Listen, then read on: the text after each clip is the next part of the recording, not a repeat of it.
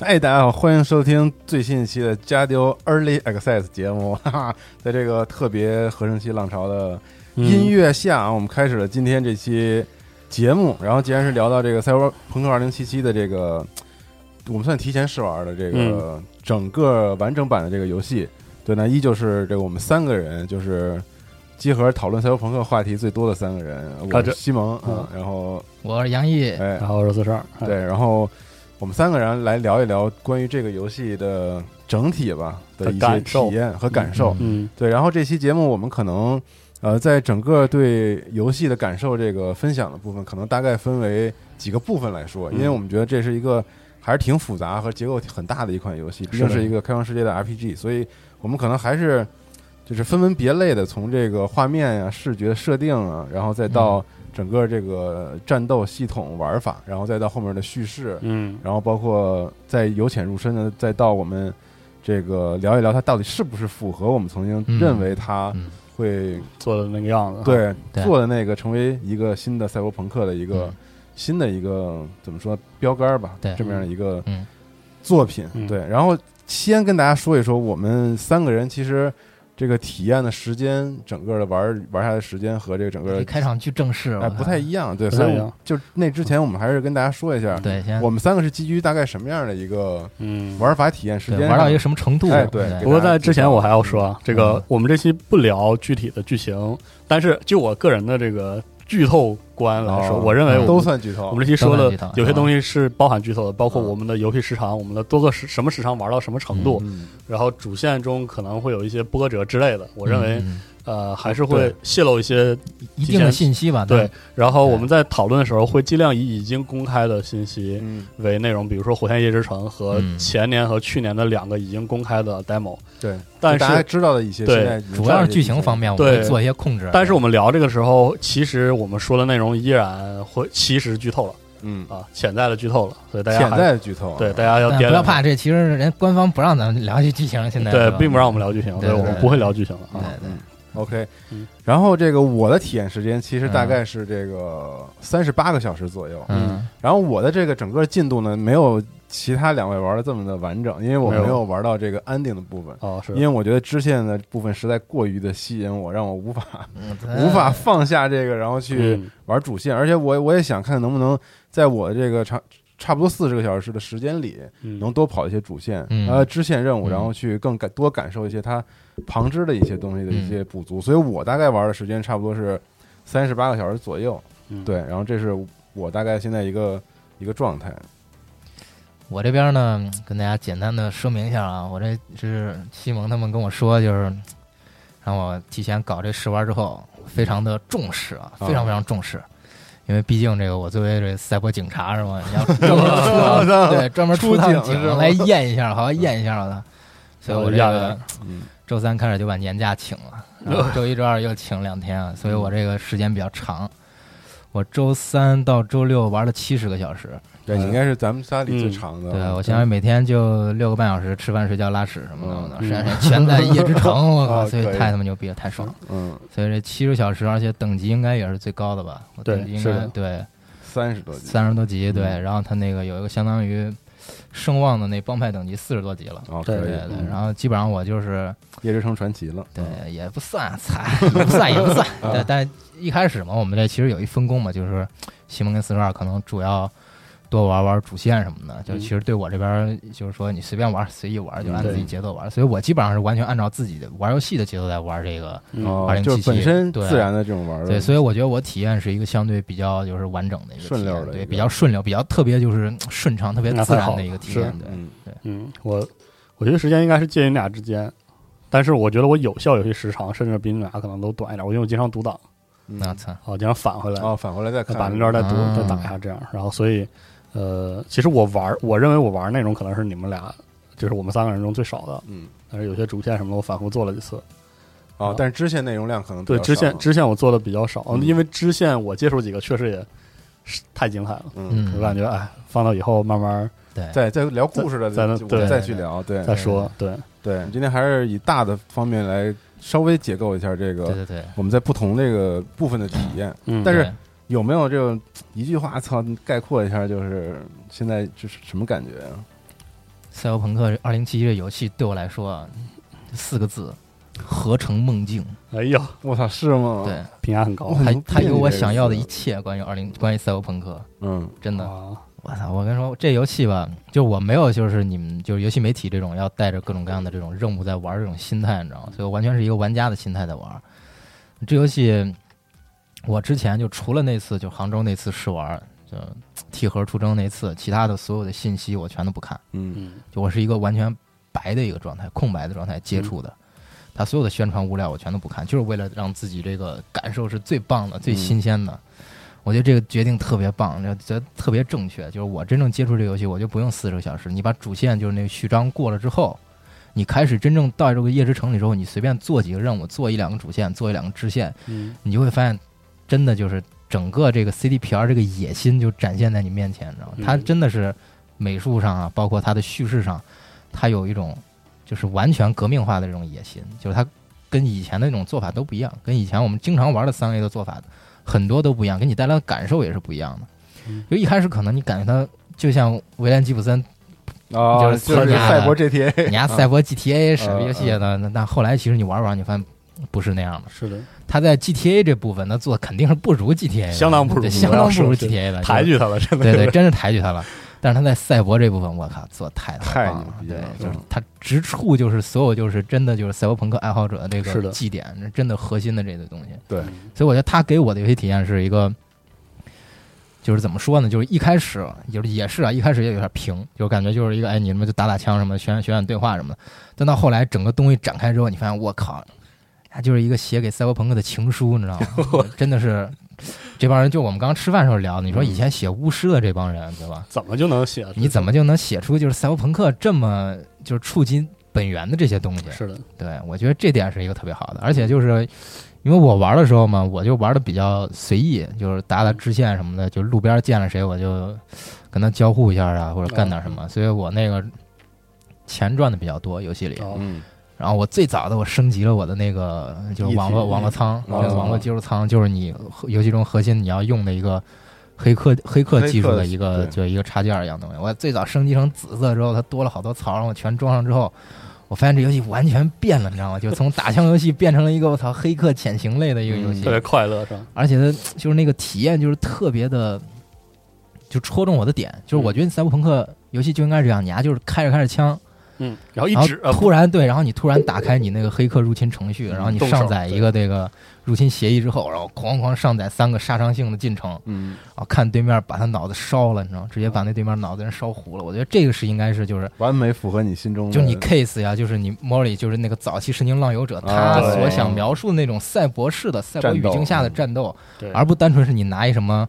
大杀伤性的武器，或者说威力比较大的武器过去突突突突突。对，对我觉得这点是一个他做的特别这事戳儿我好的，就是那个东西本质上啊，说实话，就是 RPG 里的那个 DOT 或者是啊，对法术，对，对但是它真的做成了，就是我也不知道它怎么做成了。其实你描述起来好像还挺单调，但是你在游戏里对玩他的那时候个他那个是很有黑客的那种感觉界面展示的那个东西，其实那小游戏就那样，就是一小游戏，嗯也挺挺玩多少年也挺无聊的。但是它在就是你可以穿插着，就是包括你战斗的进程中啊，包括你平时在路上你看见什么人，你甚至跟跟他没近战的时候，嗯对你直接用这东西。你黑完牙都不知道你在哪儿，你知道吗？对他这他都不是一个战斗状态，但是你就站在他脸前，啊，那种感觉特别对，的这爽种感觉是一个特别特别符合，就是我心中那个赛博朋克那种感觉，嗯就是我哦是嗯走路边儿听见旁边那小混混骂了我一句，我操！我回头枪也没掏，我看着人家直接给他黑了，把脑子给烧了，你知道吗？就这种感觉特别棒的， 是对，可以确实是啊、我说的话，我会说的比较总体一点哈，就是我觉得二零七七提供的是一个经典的，而且非常充实的 RPG 的体验，就跟我们之前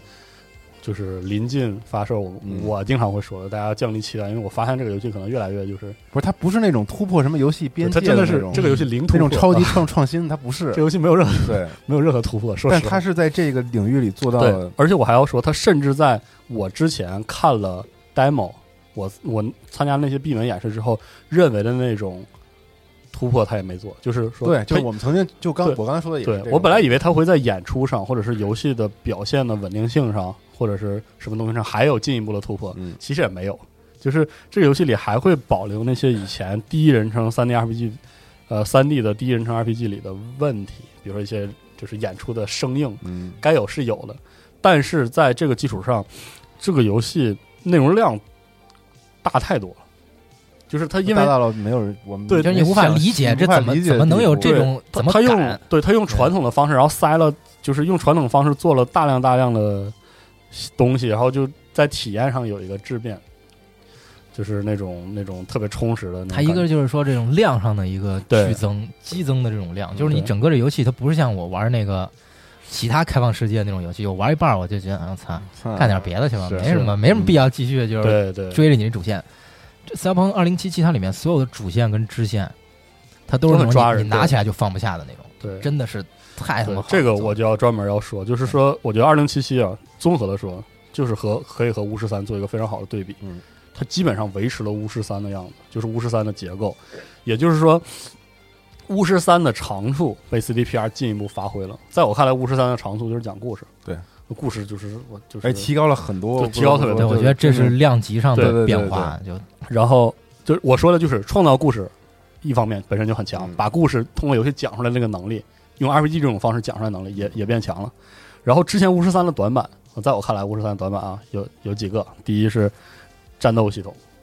RPG 的那种成长嗯啊要素，然后这个开放世界的设计，在二零七七里依然有进步，有些被拉到了良好嗯的程度，有些呢就变得及格了。嗯，但是你能明显感到出来，它还是差的部就分，短的地还方是短，短还的，是短对，还是短，嗯还是短。所以说，我的感觉就是，如果你喜欢巫师三的节奏，巫师三的整个的结构，它的体感，那么二零七就特别好。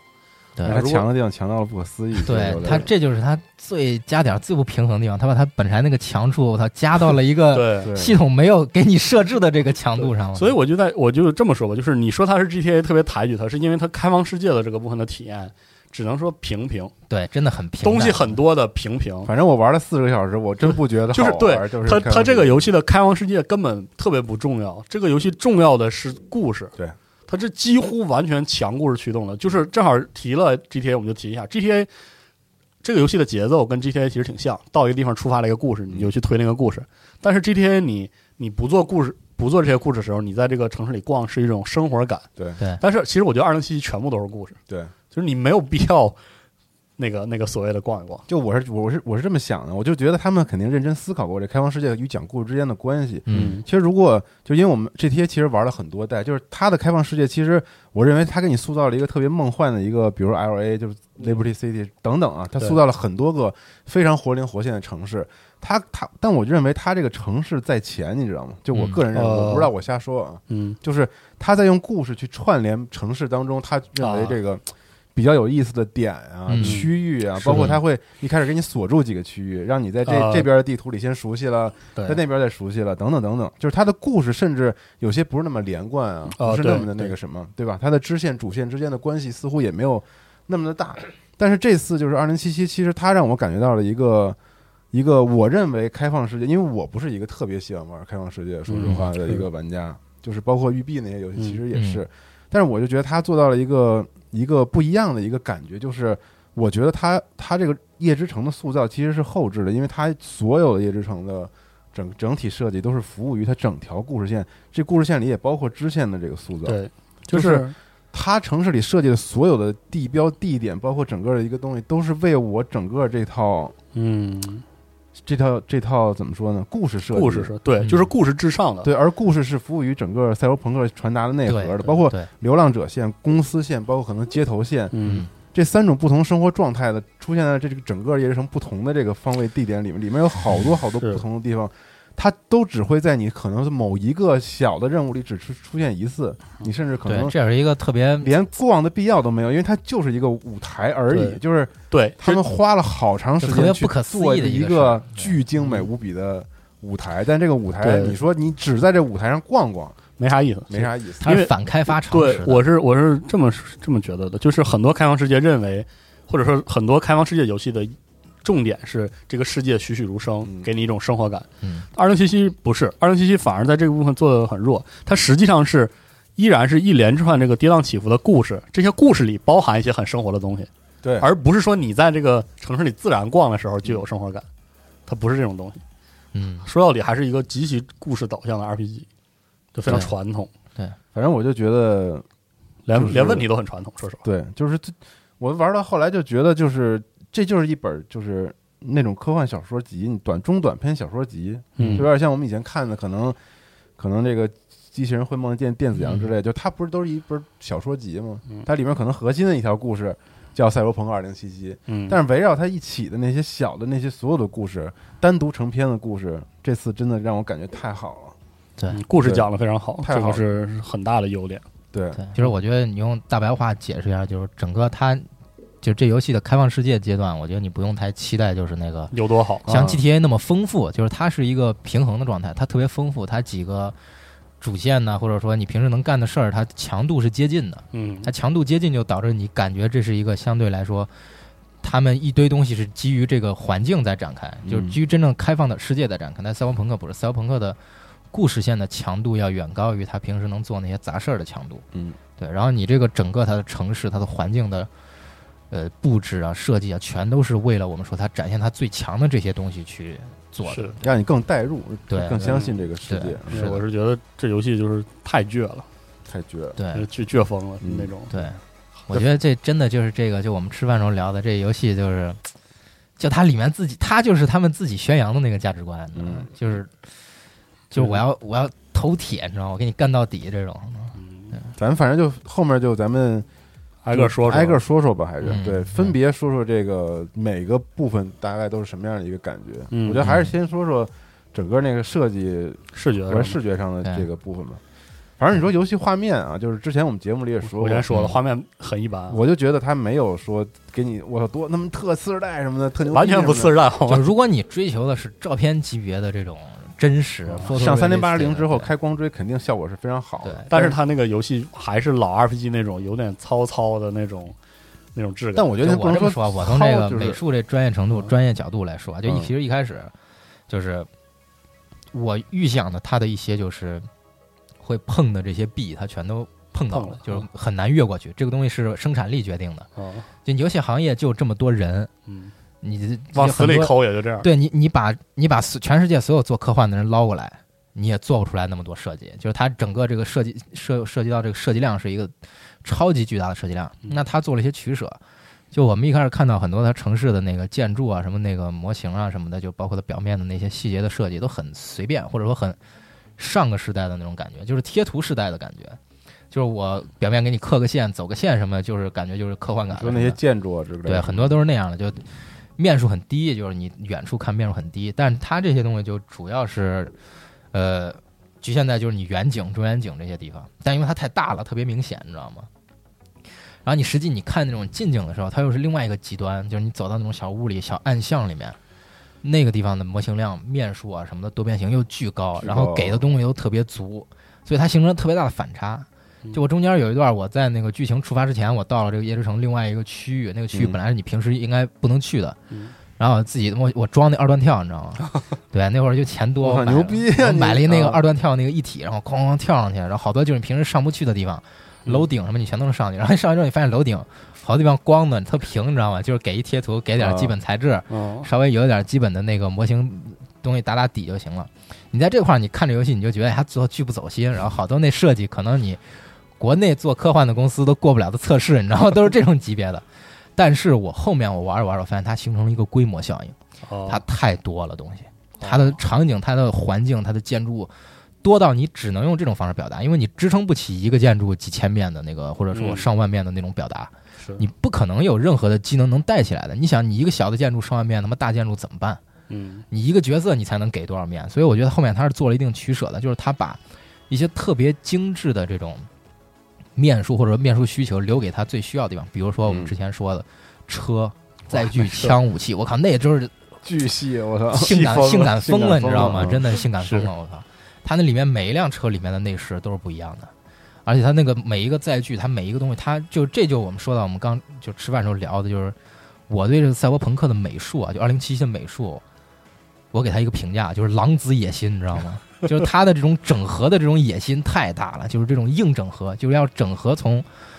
八零八零年代的这个嗯，古典赛博朋克到新赛博朋克，所有涵盖了就是赛博朋克的这能美术塞都的有，塞进去，能塞进去全都塞进去，硬整合，真的是硬整合。哦所以他你在说他结合了，就是我们从可能七十八十年代开始对有视觉风格之后，它所有视觉一直风格到在这里都现在有，都都有，对能你看都到能见到，你都能找到它。这是我觉得一个特别特别大胆的事儿。你知道这事儿做做砸的话，这游戏就没法看，你知道吗？ 不是听起来就是一个往啊砸了 就听起来就是一个做的方向对它听起来就是一个灾难，你知道吗？嗯我但是你真正你玩进去之后，你发现他用了各种手段，比如说环境光呀、整体的气氛光啊，然后包括各种后期层啊，嗯，通过这一系列东西，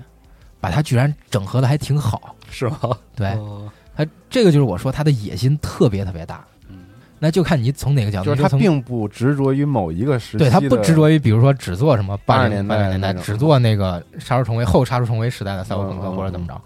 你会发现他所有的就是我们提到的这些东西在里面都有，就是这种都能元找到素，影子。对嗯设计在里面都有。关键题他用他世界的一些世界观上的设定，把它交代的还很合理。就比如说哪些哪些帮派，他都是这个范儿，因为啊，怎么怎对么着，对对对对，然后对吧？然后另外一些组织它是那个范儿，因为怎么怎么着，对吧？嗯然后后面我们都会细细的展开去是聊，就是美术背后代表的它这个游戏里面的这些设定啊，这些文化。嗯然后我们会发现，它把一些兼容性其实特别低的东西整合到一起。就比如说我们现在看到，就是后《杀出重围》时期啊，包括就是那《勿忘我》，它那里面它嗯其实有很多赛博朋克，它是非常现代的结构主义对的，对，融入了大量的就是，呃，建筑设计啊、工业设计啊、汽车设计啊，融入了大量这种设计的这种赛博朋克，就是我们说设计感特别强。嗯然后它的视觉表象的特征是这种高科技的材料，材料工学革命后之后的这哦种状态，然后还有加工能力革命后之后的状态。嗯那它最后整合出来这个东西设计感特别特别强，就是我们现在就是看到工业设计的对最质感顶级特那别种强超跑的那种感觉，对吧？嗯嗯这种东西，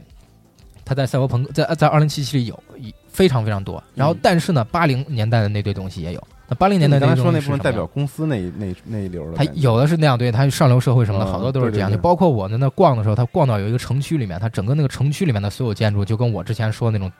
就是没怎么做设计，就是都低多边形那种就不一样了。哦我操，全都是那种，就是非常就是嗯设计感特别强的。就像我们说，就是有一个特别著名的一个中东女设计师叫那个扎哈哈迪德对，，好像他做的，还有他那个老师雷姆那个哈库斯，他们做的那种解构主义的、特别现代化的那种东西。大裤衩和有这对个新的大兴机场，对对对，出色好多就是这种两位之首非常非常有设计感，一看就巨他妈，就是你不懂的人，你看就我操这么赛博朋克的，就这种感觉，嗯哐的轰到你身上，就是这种感觉你是特别特别强的。这里面游戏里面全有，但是呢，另外一些就我们说的那种贫民窟、嗯低科低生活的这种感觉嗯，在游戏里也都有。还有就是这一派，就是八零 S 这一派的东西，代表的这种就是那个一体比较粗糙啊，然后各种各样技术感觉都比较糙的，嗯它也都有，而且它在里面也都有这种背景的解释。那么说这两个东西它背后是什么呢？八十年代其实我们现在觉得粗糙呢，是因为我们已经过了三十年了，是三四十年了，对吧嗯？半个世纪了都快四十年，对吧？八十年代那个时候是，就我们刚刚聊天的时候，西蒙说的，就是那个时候很多东西它是受航天这种嗯呃重大化工大型的重工的东西的影响。它大量的这种视觉语言是取材于这种重型工业、重重工类的这种东西，嗯所以我们看到大量这种重工痕迹的东西在。那到我们现在，或者说新赛博朋克了，它大量的东西是取材于网络、网络公司、IT 行业，嗯它当然就从这里面揉进来的，所以它两个这种视觉风格背后代表的是两个完全不同的科技水平，或者说就是工业程度、嗯工业化程度。在这个世界里都出现对，了，在这个世界都出现了，这是我觉得它是融合的非常好的。你甚至在这个里面，就是我一上来，我觉得就刚出来就那个就是啊那个一进游戏那个街区那种贫民窟就特乱的那种，我觉得嗯操你丫这就做了一贫民窟而已，有啊什很么的呀？俗对吧，套然是后我开着车开始逛，然后我发现有一些地方特别的让我震惊，就是对，就是那种你要好仔细看一下这城市，你发现它里面甚至包含了从原版《银翼杀手》的那个调性到二零四九那个荒漠沙尘暴那些调性的一系列东西，它全都有。全都有，是对，而且它在还不有同的街区来体现了。对它还有很多那个《神经浪游者》里面描述的一些东西，就是你嗯公司怎么。建制化的把一块地收了，然后自己把它变成那种公司的财产，然后里面造的全是那种公司一样的那种冷冰冰的是的工业化的去人性的这种东西。嗯，它在里面全都有。但你乍一看啊，你很容易理解成这游戏多边形变数够省的，我操，这么大一栋楼就没给点多边形。但是你对比着看，它几个街区之间，或者它几种建筑风格之间，它绝对不是为了省，它是为了做出差异。嗯我觉得这点特别重要。很多做美术的人一嗯上来都会发现，我操，你家这游戏太省了，得这房子就没几个面儿。但是随着你玩的越来越多，你看的东西越来越多之后，你会发现它绝对不是说是面数或者机能限制，而是说它真的它要表现一个这种差异化，嗯它要进行一个整合，用世界观去把这种嗯横跨了四十年的这种赛博朋克的各种各样风格整合进来。整合进来之后，它这个就这种野心展现出来，这个东西是完全不一样的。量变的积累成为对对了对一种新的，我对操对对，而且就你就对我们之前说那个上上城区那个，你一进去看全都是那个对那种特别有设计感的那种高档公寓，你知道吗？然然后你后人再的皮肤全是全金属，对你再在对比那下城区那些东西，我他妈路边堆的扔的全是那垃圾袋子、塑料袋，画的全是涂鸦什么的，这完全是两个就是两种世界，你知道吗？嗯这个我我也是觉得，就为什么我说就是。一开始我对二零七七其实期待，其实预期是放低的，因为我知道做这种硬整合就是寻死，你知道吗？就是就是自杀行为。嗯但是 CDPR 它真的做成了这个硬整合，它做成硬整合的同时呢，它把所有赛博朋克文脉里面至关重要的那些点，那些一直被讨论、一直被思考的点，融入到进去，然后用这些东西去对它的美术硬整合进行了解释，而且解释的非常完美。我觉得这点是让我我觉得呢，你举一个例子，就比如说他那个上城区的所有那些东西，他都解释就是说他他甚至那个你进的电梯里都有人说什么，您只需要支付什么每月什么七百万美元的，要不七百万欧元的什么东西就能获得一个什么什么样的，嗯然后你会发现他这个广告是放在一个特别贫民窟的那个电梯里的，哦然后就这种巨冲突是吧？巨烂细节对，，嗯但你真的到上城区之后，你会发现它上城区的那些广告牌啊，那些电梯里那些东西，其实设计的很收敛，对就不是那种拿那个广告来怼你脸的那种感觉。你越到是的贫民窟，你发现那个广告越密集，哦广告牌越密集，越然后直接是吧？对，越是怼你脸，告诉你上城的生活是怎么样的，是多牛逼，嗯你要努力出人头多有地，钱嗯你要赚钱。是的，你真的到了上城区之后，你会发现它的设计全都是很收敛的，就真的是那种就是真正特别有档次、特别高档的那种设计师会做出来啊的。对，然后你那种极简的那种性冷淡式的那种，然后这些东西它反映出来，上层的人其实跟你想的不一样，你憧憬的上层是那种。灯红酒绿的，但对其实你憧憬的是迪厅，是那个里面夜总会那种生活。你真正去上层人那个地方之后，你会看到他们各种各样这种非常非常的精致，精致到你觉得他已经脱离了你所谓的精致的这种认知的这种生活。在那种环境下，我觉得这一切都是合理的，这个语境上面的解释是完美的，嗯，是对的。你你你想，就很多时候就网上有人喷嘛，说哎去了哪个富豪家，看了一下都是那个 大金大金那个装潢、对吧？然后欧式贵妃椅什么的，然后那个什么墙上都巴洛克，你说这种人富吗？他是富，但是你真的你去那个网络互联网行业很多科技巨头家里参观，我靠，你看他们那个建筑，看他们家里那家里那个装潢，这个是审美代差，你知道吗？这个个是你农业时代或者说是前工业化时代到信息时代之间的审美代差，这种代差在赛博朋克里展现出来了。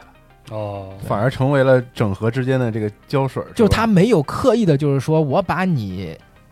就是哈蒂德这些东西，我往后面捞一捞，我给你降降级，给你降维一下，然后让你能适配我八零年代的东西。他嗯没有做这种尝试，是的，八零年代的东西也没有被升级，它升就级是它原就本的是东西放在对，这就是里嗯给你一堆头东西硬凑硬怼到一起，然后他用我们我说的操故事世界观这种胶水，把一些是的，根本拼接不到一起的边缘跟形状粘合在了一起，而且是一个惊人的稳定态对，惊人的合理态。他用的是对那种赛博朋克当年小说里就有了对这种高度发达的资本主义的批判，把它对拧在一起，对就，很厉害。嗯，这个真的很厉害。对，这种东西是我就是玩了之后，我觉得特别，就是让我觉得做的特别好的，就是我单纯我，对，刚因为开你始这游个戏变化让我挺吃惊的，因为你之前玩我觉得操，你这都寻太死，你这搞这东西，你真的是寻死，啊没有人敢这么搞。就是很多人有一个错误的认知啊，就是国外什么做科幻都特多特牛逼，根本不是。我跟你说，国外做科幻的也都是少数，就是能做好的都是少数。你想，这行业满共没有那么多人，可能全世界加起来不到两百个设计师能真正做出来顶级科幻的东西。嗯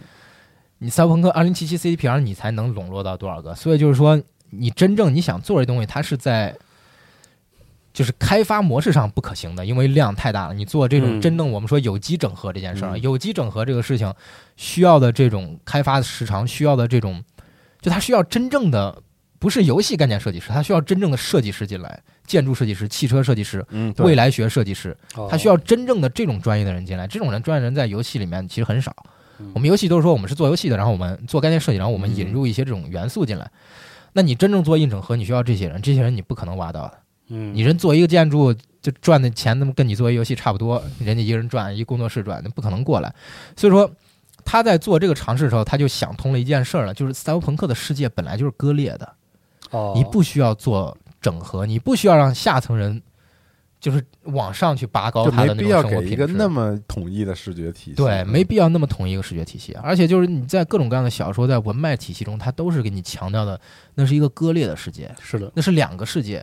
那是对分层的哦世界，啊反而成为了最好的一个创作基础。对，这就成为一个最好上的就是嗯我底层人就是这样。对，嗯我们就就举个例子啊，就我们说游戏里这些帮派，咱们都已经解锁，大家都能在一些东西上查到。它有一些就是那个每它每一个城区嘛，什么沃森区，什么不同的对区，那个就是那个什么太平洲这些这些地方，是它每个地方都有一个主体帮派。对，它主体帮派的语言都是不一样的，设计对语言都是不一样的。嗯，有一个帮派我特想提一句啊，就是他妈那六街帮。哎，六街帮它代表什么呢？它是代表的呢，就是，就是这也是波兰人敢做，美国人自己绝对不敢做这事儿，绝对不敢做，做了就死。波兰人敢做，他讽刺的是什么？他讽刺的就是那个铁锈带被抛弃的白人男性，然后兴起了那种就是这种民粹的、这然种哦后种极族端的，种族对主义对的对，那种种族主义者。对六街帮就是这么一堆人，所以我每次开车路过，只要看路路边有六街帮，绝逼停车给他干了，你知道吗？都是他妈种族主义分子。是白人男性，然后老老年的全都是全副武装，然后家里挂着美国国旗，你知道吗？是有一任务特傻逼，他说就你去那儿，你跟人聊，然后啊能不能就是怎么着？你们在干嘛？他说我们在楼顶烧烤呢，就是那美国就是那种种美国后院烧烤那种感觉。对那种然生活后说，方式除非你血你的血管里流着红白蓝的血液，你还才能加入我们。你知道吗 我觉得这种他特别敢做这种讽刺。那他这个环境是一个什么样？就是那种被抛弃的社会，被抛弃的社区。对你看它里面那个楼啊，就是那个一个个小小屋那个设计，就是典型的美国典型中产阶级的那个房子。嗯有个车库，有个小的院儿是有，或者有个小对对的对停车带，然后二层小楼，然后家里就是有主妇住的，有孩子住的，可能有个地下车库什么但的。随着当地工业的整个落但寞，随着他那个落寞之后，我靠！你在那个二零七里看那整个地方萧条的，你知道吗？院子墙是破的，然后那个是街边全是垃圾堆，全是垃圾袋儿，然后那个路边走的各种各样的人，那铁丝网什么的都是生锈了，然后你感觉出他们自己在自己街那个屋子旁边竖的那种铁丝网那种警告的牌子，嗯然后还有就是那个整个那个社区中，你很少能看到就是说有色人种就在游戏里面，哦就是这种东西，我觉得是特别反映他这个世界观下的不同群体所展现出来这种状态。是的，那你另外说那个巫毒巫毒就是巫毒那个帮他们巫毒小子巫毒帮嗯对嗯他们反映的是另外一批另外一批人，就是从海外第的三难世界民对难民移移民移民过来，但它主体反映的是非洲。那它的很多设计元素是跟这种非洲这种自然崇拜、对对先祖崇拜、图腾崇拜有关的。嗯你会看到它的建筑里面很多这种图腾式的涂鸦画在里面。嗯然后你走到它那个街区里面，他们都是那种，就是殖民主义之后把这个基督教带到这种落后地区之后，他们所那种改良过之后的那种天主教的那种状态。是的，对，但它跟那个就是我们说瓦有伦点蒂那诺种宗族宗族性家对庭式的那种感觉，跟瓦伦蒂诺帮那种南美天主教又不一样，嗯他们那边其实也信教，对吧？就是，对然后他在游戏里展示的也是一堆人，就是你你，我不知道你们看过没有，就网上那种就是黑人牧师，你知道吗？对对就跟他跳大神似的，我说上帝怎么怎么着，你要赶紧站起来什么，就类似那种的对。然后就是那种感觉，那种集会，你知道吗？就是很底层社区的很很贫苦的那些人，靠信仰聚在一起，给自己带来一点温暖的那种感觉对。然后大部分都是有色人种啊，或者什么这种被所谓被主流社会抛弃的、没有任何话语权的人。嗯但他们却是对这个世界里最有在技术技术能力的，但他们黑客组织，对，整合的非常好。他们在这个里面代表就是他们互相之间以那种兄弟姐妹什么相称，它以这种呃更像这种母系氏族的这种感觉，或者说这种传统的这种呃氏族的这种感觉组合在一起的那种状态。对，然后他们的这种服饰啊，他们的这种流行的这些东西也都不一样。而且他们那个氏族有一个细节很棒，就是之前叶志成也提到，他们生活的太平洲这个位置是一个烂尾城区嗯，这对，个全城是区烂尾楼，这个对城区本来是给富人做消费中心的，对，嗯，非常棒的一个对比设计。对对，所以我就说，就是他做硬整合的这个行为，他没并没有就是说是像我们一开始想的那样是一种就是自杀式的，对他，我觉得这个东西它能成功的一个很大一个原因就是说他在背后的这一系列的世界观、故事这些东西把它整合在一起了嗯，而且他并没有尝试对。八十年代赛博朋克的主要讨论点进行任何的调整跟改良，对对，我就是要讨论那些东西。现在可能那些东最西硬核的对那在种现在来看有些过时，或者说有些跟不上时代了。我们现在已经网络二点零了，嗯，你那个时候连网络还没有，嗯，但那个时候人想要讨论那些东西，在二零七七里面全都被传承下来，都被讨论。这是我一开始特别担心的一点，我觉得就是你还我们啊忘当了时都想到忘了本应该不会再去这么做。对八十年代曾经那个最，对当我包括咱还做视频分析为什么是二零 C 对，我 D P 觉得你 R，不太会做这种就是这种事儿，你就对，是最早那个预告片还挺对原教旨的，嗯，对，这是我特别想说的一件事。他最早那个预告片，虽然他在后面把很多设计元素换了，但他最早那个预告片想展现的内核全都在。嗯，这我觉得它是一种没想妥，到是一种妥协是的吧，嗯就是一种妥协。你完全做那些东西，你现代人可能接受不了，在视觉上。对，嗯但而是且你反而那个视觉其实更加纯粹和统一，对那现八零 S 那东西其实更对就是我们说更原始，更就更原本化，嗯更触及本源一些东西嗯。那他怎么做？他其实在游戏里用几种势力、几种不同风格给你展现这种区别。完全给它区分开对，然后再揉在一起。对，是的，然后另外，我想补充一点，就是我其实很震惊于就是整个游戏体体现出来的视觉内容设计的这个容量，对，就是和这细节这个细节是我曾经没想象过，因为我尝试在这个游戏里面驻足在有一些街区的地方，包括这个整个大型的活动上，我去看每一个这个 NPC，就是路人啊，没有台词甚至的这种路人的服装的细节，就是震惊于我的，就是他们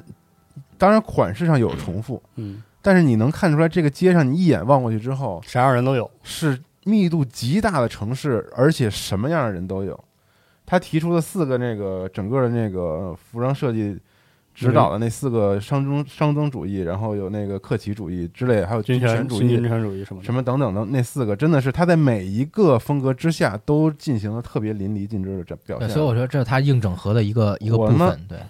我就站在那个夜店里面看那种不同的人，嗯我操，那每一个，我就我就我之前就觉得这种内容量有可能是他们做了一个某种运算引擎，嗯然后把随机这个生东成西是生成出来的。嗯，但当你看到那些配饰、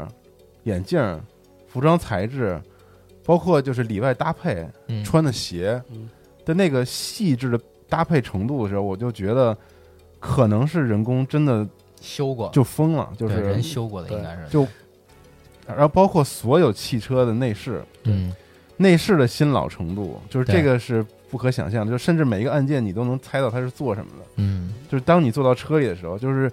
这种纯粹的堆量的设计，是让你感受到了以往没有感受到过的游沉浸戏感啊，游戏之外，就是剥离游戏层面的那种真实感，我就觉啊得对，这个一开始说嘛，我们本来想着我就小酌一杯，结果你开来一油罐车，吨吨吨往我嘴里怼，这种感觉就是太大那个量，那个冲击量真太大。你太。大了。就是对你把每个人单拉出来，嗯，你都能聊聊这这哥们儿怎么搭配的。我觉得做几期节目都可能可以，就是、嗯就这个量是太惊人的一就个，是量非常神奇，一个一个一个量了。对嗯对，而他对于这种我们说西就是之前这些人的这种遗产，他保护的保护的特别，就是是的，传承的特别好啊。就西德梅德的那他两套体系，那几套体系，他在里面都有体现。嗯，就我们说，很多人说这个，就之前我们聊过，就是汽车这些东西的嘛。它其实它在里面的不同的车的这种类型，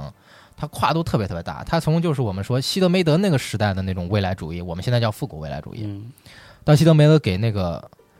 就是《银翼杀手》里面做的那种，就是有一定设计感的当当代的当时的那个设计感的那种东西，还有就是说那个回到未来那种东西，它的所有东西在这个在这个游戏里面都有。是对，然后它都自成一个体系，都有一个交代，一个解释，我为什么是这么做的，嗯我后面代表了什么样的一个价值观和什么样的一个文化。对，那这些东西他在做的过程中，我觉得是他非常清楚的知道这些东西的差别，这些东西之间为什么做有这有这种区别，它背后诞生的原因，是，所以他把这些原因用这种世界观弥合在一起，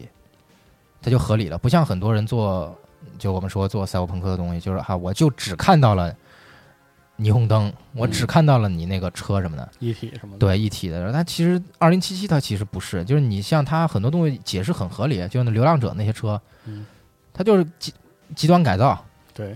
然后越野性能强调这些东西，对对吧？然后那你很多车你能看出来那个是那种比较像回到未来那种感觉的东西，嗯，就一个车型，这个车的这个底子型是一个比较现实的一个车的某某种型号，我哐哐哐给人家狂改，给人家改成一个就是很怪的一个样子。那另外一派就比如说我们说的那个，就是那种超跑性质的，就是它那那里面有辆车巨贵，我靠叫嗯时钟舰，嗯，它那个前前风挡是不透明的，就是你从外面看全是看不到里面的。。对，嗯然后你进去之后，唰，里面那个就亮了，你知道吗？就你不你不坐在主驾驶席上的话，它那个东西还是不亮，你知道吗？是，就我抢车的时候，靠，一开门，然后里面的女的，我、说你干嘛？你别那什么。然后我刚坐进去，我是从副驾坐进去的，然后我要挪到主驾上。我副驾坐进去的时候，那个屏是黑的，因为那个女的主驾从那个主驾驶席上跳下去了嗯，就这种细节，你知道吗，让我惊了，我操！然后我坐到主上那个那整个那个全息屏，就那个玻璃哐全都那个网格式的给你亮起来，是哇，巨牛逼，你知道吗？但是他要能跟但但是他又能跟那个就流浪者那种东西配在一个世界观下，对，我跟你说，如果大家不知道这个游戏啊，我把这里面几个设计拿出来，你会你不可能相信这是在一个游戏里，你知道吗？但它每个东西背后都做得很扎实，是它每一派东西里面，它都做了几个特别精细的，比如说车，比如说就是我们说的这种表面的一体啊，包括你植入物啊，嗯包括各种各样的枪啊什么的，它都做了不同的东西。嗯，也就这些东西整合起来之后，就感觉非常非常的充实，就非常非常的满，你知道吗？对对，非常满是这个游戏一大特点，就是那些美术细节，你可能在游戏画面的表现上，你很难说那是特别好的画面，但是细节是拉的非常非常满。对，而且在那夜之城，就我们说那个大楼嘛，嗯面面数低，我老老他妈说这个诟病这个，就是你多边形面数太不够了，给的太随意了嗯。但是啊，我觉得他们的重点，他们想要去做的根本就不是说我一栋楼我给你家做的特多写实多那什么。而是当夜色降临的时候，你站在那个高速公路的往对某旁往远一边儿，我看操，往远处旁边一看，你知道，你不管它的多边形面数有多低或者怎么 着，你丫这真就是纠赛博朋克，嗯，这是就是赛博朋克，赛博朋克就应该是这样的。是结所以有段任务我做完之后，我嗯到了一个那个小楼顶儿，我靠！我在那儿一看，我就拍截，情不自禁的拍截图，你知道，它什么都有，河嗯被污染的这种水流，请看时间轴上对啊梁岩老师拍这张照啊，然后旁边的这个就是这个这种高楼大厦，远处这种霓虹灯，然后近景的这个街道，离你特别近的这个街道上面这种脏乱差的这种状态，然后公路上面开的车，啊，空中飞的这种小型的这种巡航艇一样的东西，然后再照的这种东西，然后在这种夜色中，我觉得这个就是我们想要的这个赛博朋克。是它也是我们说赛博朋克最表面的那种东西，就是霓虹灯，然后大都市，嗯就我们说整个这个游戏里面，它有它整个城区中还有好多这种，就我们说巨构建筑，有特别特别大的这种建筑，它分得很清楚。它大建筑中它有几个不同的意味在，嗯就我们说背后的原因，有的大建筑它代表的是我们说的这个城市神庙这个概念，嗯，它就是《崇银翼杀拜手》电影里那些巨大对金字塔之类，对这种叫巨构建筑啊，对超这种大型的这种巨构建筑，它有两个东西，一个一个一个代表意味就是我们说是崇拜，嗯就是对于城市的崇拜，城市本身变成了人类的神庙。嗯嗯这是我们之前那个我自己之前研究那个 Art Deco 的时候研究出来的，就是那个时候他们有装饰艺术对装置艺术有研究出来，就是说为什么那个年代就是黄就是那个美国那个那个就是那个黄金时代那批人，呃，就二战之前那段时间嗯就造摩天大楼，对对对对，造摩天大楼顶上全是那种各种各样的那种装饰，而且是有点抽象的，因为那个时候人类的崇拜主体或者说工业社会的崇拜主体是城市本身。对，是嗯城市本身，是工业化本身，是现代化本身，所以它崇视的、崇拜的是这个东西，它不再是神，它要赋予这个东西一种仪宗教般的这仪式种感感觉。对，嗯二零七七里有这种东西，就这种城市崇拜本身的这种东西，就是那种特别高大的那种建筑物，但它不是 Art Deco 啊，它不是 Art Deco，但它是这种巨构建筑崇拜。它有另外一堆另外一种巨构建筑，它是什么？它是这种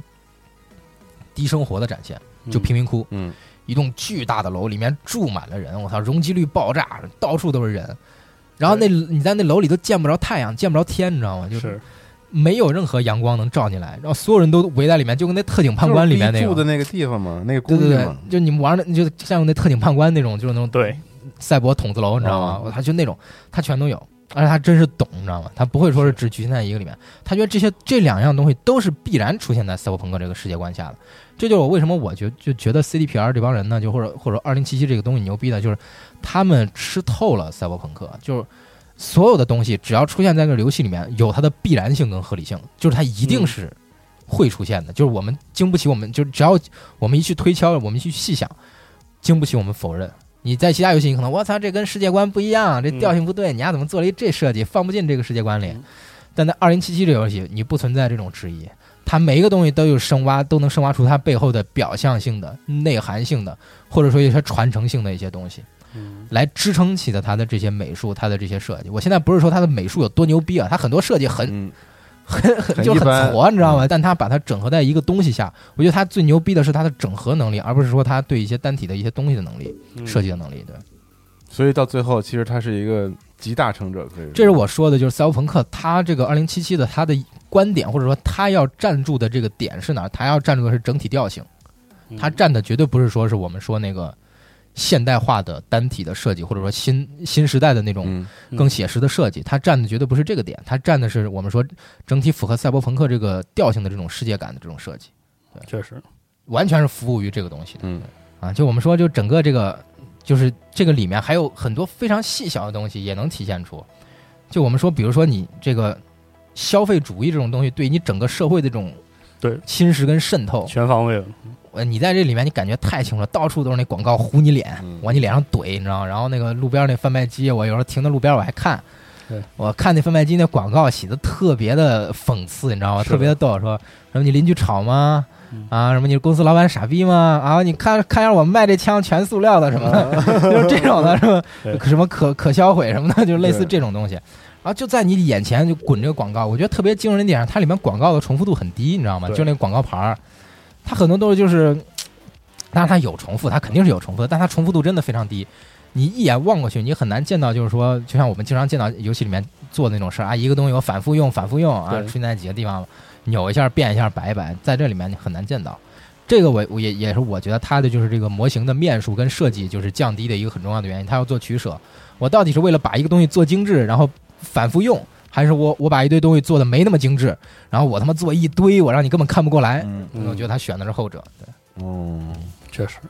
因为这个世界是就整个这个赛博朋克的世界观，它就是这样一个世界观，它就是就符合这个调性的世界观，就是消费主义，然后就是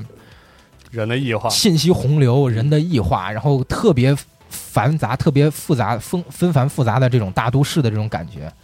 你这个东西，你就应该用后者这种方式去做。对，那最后我们就总结一下这个视觉部分，嗯就二零七七，它在整个的视觉上绝对是以宏观出发，以赛博朋克的真正的这种含义去出发、内核去出发，去展现一个它尽可能能做到的丰富的世界，而不是强调局部个体的某个物件的设计的多精细。嗯这我觉得它最强的冲击就是信息洪流，嗯，这个种丰感富度。对，但我认为个体的设计也很就我们说的那种用在刀刃上那种设计肯定是有的，嗯但是它大量就像像我们说平时那种建筑啊、量或者的环境的这种东西，它真的是做了一个特别大的一个量出来，冲击你。对，其实是量的满是玩这个游戏最特别直观的大对的我啊一个们反复说就是这个满的这个感觉太顶了，就是太你知顶了，就是这个游戏，我觉得特别好的一个词就是顶，就是对一切都是很顶的。道吗。关键它结合的很好，就是我们说你说的就是我们之前提到那种特别精细那种设计，它也有。就跟你人靠的特别近的那些东西，对对对，做得特别特细，别细特别牛逼。然后跟你人远的做背景的这种特城市的这种东西，又做的就是相对来说随便一点，但是量又很足。对我觉得这种调剂是一个非常好的一个事儿。是，我觉得就是视觉上有这种规模效应特别明显。这个杨毅老师说过，但在其他部分上，这个游戏处处处都是，全都是就规是模效应，没有新东西，对确实对对没新东西，嗯但是它的旧的东西做的足够多，就已经有规模效应了，嗯然后那种沉浸感就马上就上来了。没错。嗯那后面咱可以就是聊聊关于玩法这一块儿，对，这部玩分法可能牵扯到更具体一点的这个嗯。游玩、战斗啊之类的这些体验。嗯，这部分其实我意见还是比较大的，嗯因为我对我说实话，我对巫师三当时就是说我就是认为它的战斗系统不是特别好，对，不那么好玩对嘛，。但是呃然后二零七七我认为它没有差的地方，就是说它几乎玩的部分应该没有很大的短板，但是你要说多好呢，也就也就那回事儿。嗯，首先要说它的玩法的主体是射击游戏嘛，对射击，嗯对，它设计上做的非常好，嗯我我还是要说嗯，从这个之前我们说过了，从视觉上那个枪的结构。嗯开火手感上做的非常非常好。嗯然后，但是其实不是很富有变化。我们说到玩法了，我觉得我们先从这个对装备系统和那个属可以性属性数值系嗯系统入手。首先，属性，我想说，属性系统设计的非常好嗯，因为它实现了全属性跟故事的交互。嗯就是说，我们之前一直强调，它游戏最好的部分是故事嗯，它这个属性跟故事真的交互的非常好，你不会就是发现有些点数只在战斗中生效，它的所有点数都会影响你跟其他人的沟通，嗯，影响你对，在故事中的对话，这点很好。但是，对，但是但是这个属性之后的下一级就是这个天，这能叫什么 perk 佩尔佩尔或者然后天赋点啊对，天贼赋他妈点老派啊， 贼都没有新意啊，非常老没用派，我操且是那种我认为是那种不好的，而且实际上被淘汰的老派。嗯就是我几乎可以类比，就是那种就是《魔兽世界》六十级早期的那种设计，它里面经常有一个天赋点三点儿，对，然后是一个是一个触发性效果，就按按比例出呃嗯按对对对比率这触发巨效老果，派，我操，一点加百分之五，对点完之后对百分之十五，我说这这，然后再加上你的升级流程是那种线性的，对吧？嗯你对你对你打半天升了一级，嗯然后有一个技能点儿，对，然后你点一下百分之五，点一下百分之十，然后体感上呢就就没啥区别，是，对，而而且我觉得一个特别重要一点就是，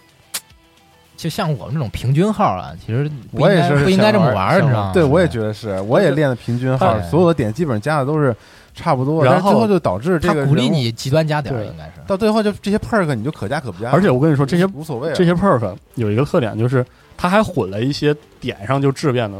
项目，就嗯一点儿对点完又改变你的战斗机制，对对对对哦对。所以它这是老了和新的。哎，你们点揉一出块他儿点出他那个回避子弹时间了吗？没有，我就一直没有我那操！功能。我玩儿游戏最带感的就是我我举着枪，就是举着那大左轮跟人对射，就然后瞄准的时候有嗯子弹时对，间然是后吗，我瞬间回避一下之后有一子弹时间，就是他回避才能触发。回避怎么对回避 啊？就是感觉，就是我给自己带双击加戏，方你知向道吗？对，双击方向键，我给自己加，就是哦我瞬间都他妈我都我都不知道这个，我的我说战斗这部分真的就是它是加载你没怎么运算速度之后，就是你嗯回避那一瞬间，你还时间就变慢，然后可以给你那个时间去对瞄头啊，或者说加载那个进攻进程什么我的。操我操，就嗯特爽。是，我是觉得就是它的这套 perf 系统就是挺粗暴的，它还搭了一个熟练度系统，对，啊对就让你觉得特别诡异。对，因就为你熟练度不到，你点不了。就是这种这种感觉就很割裂，因为你想，我点的手枪强化了，嗯，因为我我特别希望我我是一个那样的，就是啊，我想 role play 点呀，我说我嗯想要点一个像这种技术性的工程师的对人物，然后我就不使用重重武器，重就是心啊拿一把手枪随身防身，但是很强这样嗯人。是然后在很长一段时间里，因为它掉落的原因，因为它它的这个武器词缀肉的原因，我只能拿突击步枪，嗯，然后导致我突击步枪那个被动效果熟练度涨了巨长多得，最多，然后导我就发现我点完 perk 之后的手枪依然没有仅仅有熟练度加成的突击步枪好用，就会有这样的效果。哦，就是呃，以前巫师三里出现的那种装备系统和技能系统的紊乱，在二零七七里其实依然存在。嗯，呃，我很怀疑啊，因为这个我不敢说，但是我怀疑二零七七上线之后，这个面向广大玩家之后，很快就会出现像以前巫师三那种，就是熊学派一身儿加啊练极习限流，啊流是吧？极限流你就你就无所谓有战斗有了。肯定有，啊肯定有，对，一啊定会出现这样的状态。我想我的认为就是，目前这个游戏虽然打枪在射击手感上做的非常不错，嗯但是在 RPG 的 build 的耐玩度上，很可能会比较弱。太而且生硬了，而且可能对嗯就是想有一些挑战的玩家，我不建议选这个普通难度，对，那个普通难有度，点太简单了。它的普通难度是这样的，就是它普通难度能达到什么情况呢？主线可以就没平有仓没有强度，你不需要进行任何刻意我也的死量练对嗯级啊。你地上搜集啊抄起任何一把枪，你都随便不加 perk 都能过，然后你不加潜行强化了 perk，你的潜行关也照样能过。对因为我是纯力量号，我甚至都没有点黑客相关内容，嗯，都可以这样做到。你就练一个对，我就头是那巨头脑横简。单，四肢发达。是对，吧我就经常希望希望在里面复刻那个《功效精锐》里巴巴特那个特嗯啊是吧巴特那个冲过去拿 拿新箱扫那个，哦我确实也做了几次这样的事儿。啊我操，所以，嗯，我认为在这个部分不要期待特别多，这也是为什么说我说它继承了巫师三一些特点。嗯然后再说装备系统，我觉得装备系统做的比巫师三好了，因为它不零碎了，嗯，但与之相对的变得简单了。就是哎，就我哎，这点我一定要提啊！哇就是就首我先我对这个东西非常的穿在身上的装对备，对对，效果非常的粗暴。嗯哼，首先就是基本就是护甲，对，护甲，然后就有个点儿，然后通过那个插数值槽嗯加一些什么移动速度啊，嗯对对呃对就那种，对然后就就是层级非常的简单。然后武器呢，我终于明白为什么《火线一之城》就要那么介绍武器了，因为这三大类嗯就是这个游戏枪械战斗的唯一的区分了，嗯，就是智能武器呃智能智能武器自动追踪，然后对对对技术武器蓄力，是然后动能武器弹跳就没了。但但我觉得就是它这三大类做的挺好的。嗯对，这三大类本身你觉得区挺好区，分度很不是，就高，我说真正你玩起来，就它那智能啊，就是对包对括对动能啊什么这些东西，它那个体验你挺好嗯能玩得出来不。同的这种对玩法。这啊特别三有类意思是对仅仅有的区分，嗯在单类单个品类下，这个武器啊，从这个白的到到橙的，差不离， 差不离。就是数值上哦变化的， 它那个数值数值变化，然后包包括它性能上没有什么区别，哎呀它那个嗯对它那个被动效果啊什么一些特殊的伤害嗯伤害效果，然后好像有什么换弹啊，什么暴击率啊，点燃对，就这种，毒性什么的，也就那样了。然后它的擦这个武器改装那就更简单了，就对就对两个大类，瞄准镜儿。对和和配相件，枪口、瞄准镜没，然后芯片，对对，芯片三大类吧，对差不就多完事儿了。就是你你不能对这个有太高期待，就我一开始我玩潜行也都玩不明白，你知道吗？就是我说操，我不是应该潜行爆头吗？装上全息，然后结果发现没有我因为我那属性枪不太行弱，你知道吗？对打打头一枪没关系死不了，对是的，然后人直接就群殴我，然后后来我都不管，我只拿一威力最大的左轮上对，然后就所以到玩到很后期，我拿了一把就是那个就单发威力比较高的枪之后，才我才能真正实现就是手枪消音器，然后潜行你过。可以你知道吗，改那个带麻醉模块的那芯片，嗯，那个对哎，你看这我就完全没碰过，这就是啊这游戏特别牛逼的地方，它可能我通关了有一你个都东西知我道根是本吧不知道，对，对对，就是我是觉得它这个系统丰富且繁杂，但是呢就不是很有条理。我认为是可能不够有条理，它的战斗，而且我明显觉得装备就是拿在手里的装备系统，穿的和枪和它的黑客和一体是俩模块儿，嗯，这俩模块儿 就分开了。两团啊队做，对对嗯对，明显能感觉那个黑客那个部分就是层次感会好特别多。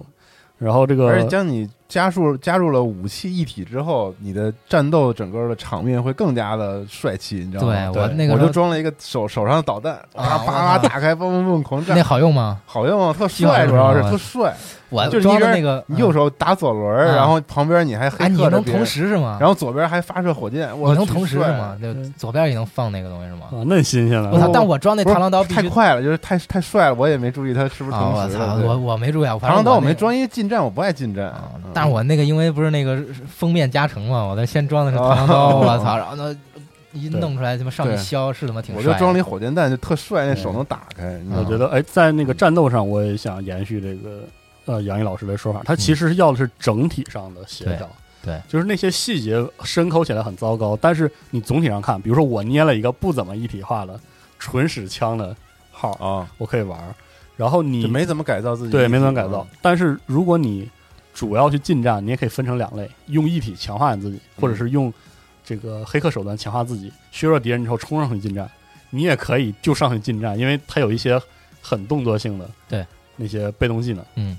你也可以这么玩，或者是你可以你还甚至全可以用拳，我操！对直接可以用铁拳拳头干过去对。大就猩猩我觉得臂，战斗本身的那个过程设计上，我觉得做的挺完整，嗯，嗯是而完且整挺刺激的，是的就很很很帅，就是很对刺激，你知道，对尤其对打对 BOSS 战，有时候什么浑身乱七八糟玩意儿全用上的时候，是就的觉得自己哎，挺确实挺牛逼的，对对对，又黑客又近战又又射击什么的，是的对对对然哦后但是有些 perk 真的是让你，就我到后面就有点儿，我我练大平均号，嗯大平均号不真的不建议大家玩那种大平均人，嗯，你到最后你你怎么个分？你分配啊所有的 perk 都加不上去你怎么个分配？啊，你怎么个分配？多平均？就是完全平均，全部平均是对吗？，哦五个属性完全平均我是力量和技术拉到头儿牛的，逼吗？我是力量十，技术十二，然后那个智能十六。所以我每一个强烈建议你们就是有一个号能就是对往上拉到满，就拉到它二十，对，所以所以我每一条支里面的 perk 永远都窄在中间那两窄三在六那啊对我就没有更多可但能性，它就后面那几个是质变的，你知道吗？对，对所以就他就鼓励你玩这种极端的，就我玩到中间的时候，嗯特色嗯玩着玩着我就发现那个。我那会儿不是老打枪嘛，我想啊我操不行啊，这赛博朋克我打什么枪我操！ 然后我说不行，我攒那钱，然后把那个网络接入仓换成那紫色高级的。嗯，然后那个时候我就是发现，我靠，我那个好多那都用不了，啊就是因为我熟练度不够，然后我那个智能是那块儿点不上去，然后后面狂点，点上之后点出一些关键的 perk 之后，你会发现那体验完全变了。就比如说你丫每黑死一个人，嗯然后你那 ram 回一点儿，对回一点，对，然后还有就是你那个上载的那个速度加快，嗯然后还有就是说你那个上传你那个冰偶之后，入侵协议之后，同时你第一个那个哦费用降低什么的，嗯，对，然后就是这些东西配合起来之后，你会发现我操，黑客变得巨他妈好用，对就产生质变。他肯定还是能玩出这种它不还是同流有派的 build 大量的对对变对化对的。对其实它战斗本身就是往大了说的那个变化是很多的，嗯就是我对觉得这个游戏就是最后战斗啊，做玩家的体验，我觉不得是会咱很玩好。的时间不够，对对，我觉得玩家体验会很好。为什这么？是一个关键问题因为它能做出特别强的差异化。你能完全就是我好多时候玩那种，我可以一枪不开，对，就用黑客黑过去，在什什么人都看不见我在哪儿的情况下，控制你整个楼的监控系统，对，然后控制你整个楼的什么各种各样电子系统，让他们吸引敌人，让他们自己自爆什么过载，然后直接看见人把人黑了，就我能整整个这么着过去，你知道？就导致他妈有时候剧情里面人家说，就是你进去悄悄进去，然后那个不要什么弄出太大响动，然后我是悄悄进去，我也没开枪，但是我把人全弄死 了。啊啊！结果人后面他妈剧情里说我操你啊，啊 那 业余呢你，操是。是然确实嗯后，而且那个正面战斗，我专门就是我故意的，去大量的用正面战斗解嗯决所有的事件，因为你想之前杀出重围会存在那种正面战斗，其实很无聊的那种状态，这个不存 在，这个好很多，真嗯的这好我很觉多得战斗都是很刺激的。嗯对，然后正面战斗的话，因为因为正面战斗它也没有特别重的设计，然后比较依赖 AI 行为，有的时候场面会有点乱，嗯，嗯，但是这是我觉得是 RPG 常见的一种情况。对，它毕竟不是一个射击打枪的对游对戏，它还是本质还是个 RPG。就我但是觉得斗他地党他做到就很可以 了，这就是做得很好对于玩我对来说，他就做到这一点，我觉得可以了。但是有一点就是，他这个叙事真的太重，导致我已经不不不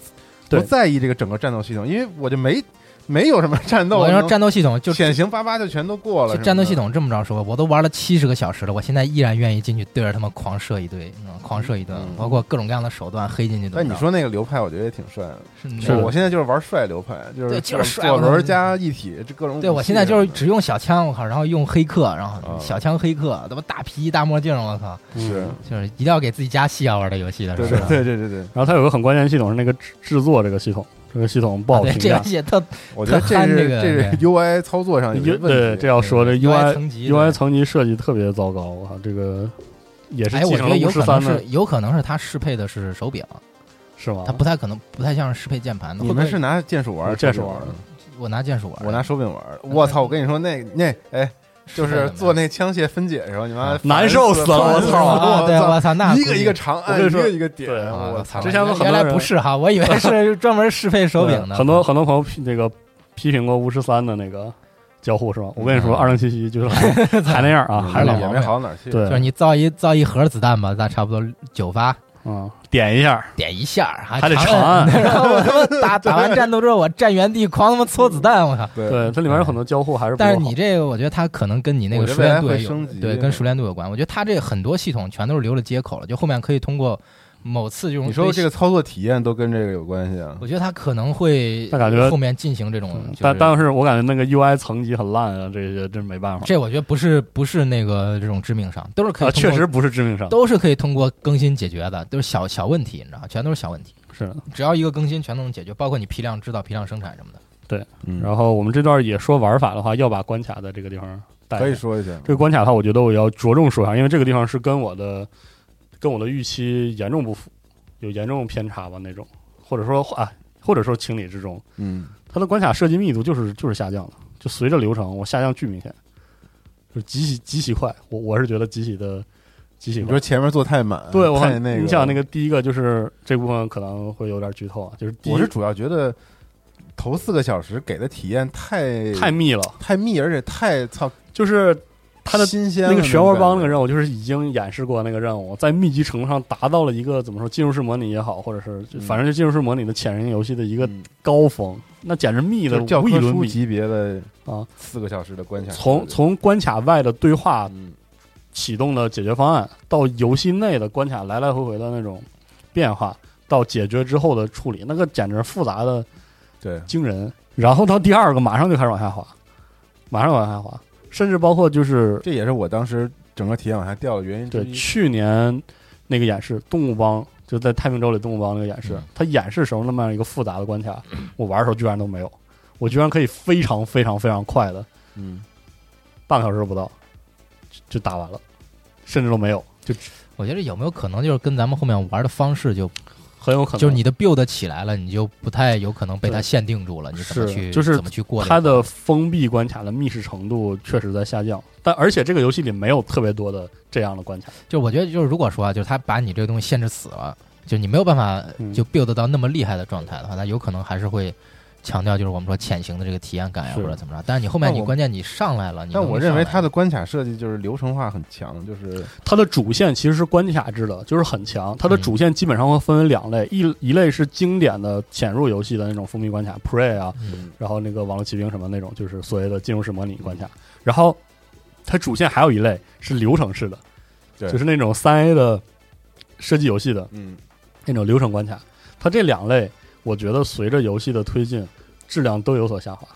还还是有确实有下滑，还是还是跟就是我觉得产能还是跟不上对，产能的问题没法做那么满。对，我觉得这东西就是，就像我们说的，就是如果你单看这个主线的话，它其实就像我们说这个下滑很明显。但是我操，你把支线一看，对，劲儿全用那儿了，我靠，是嗯对，怎么这个很明显，这个部分我我不知道这么说算不算剧透哈、嗯，就是事实上它主线非常非常短，嗯这点要跟大家反复强调，它的主线短到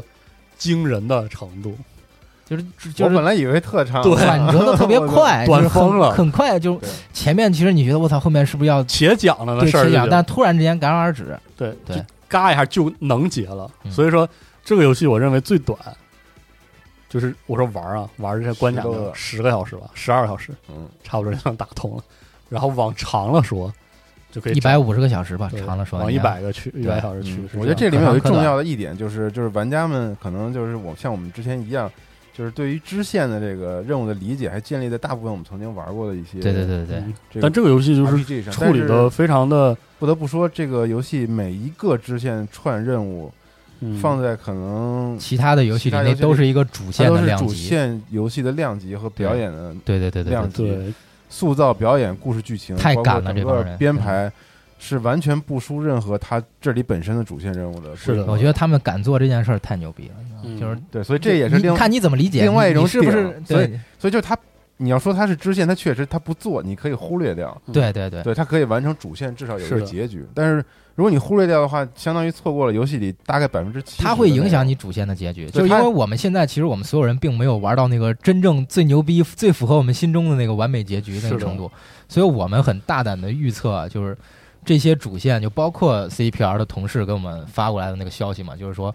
你这个游戏，你不能像其他游戏一样只做主主线去完成它，就是你支线会对主线造成重大影响，对嗯，对你无法忽略的重大影想响。想巫师三就知道了。对对对对，它甚至比巫师三还要疯狂。嗯而且对它的支线任务之中，角色和故事还会有一些小的交叠。对还有小支线一样的东西，对，可能它没有我们之前想象的，我操，各种人都叽里呱啦全都凑在一起，横嗯，对横竖交交织，不同影响影响不同的对进程。但是嗯但是这里面依旧还是有，而且支线设计的非常之完整精妙。对，所以这个系统我最后想补充的一点就是，这是另外一个跟我预期不符的，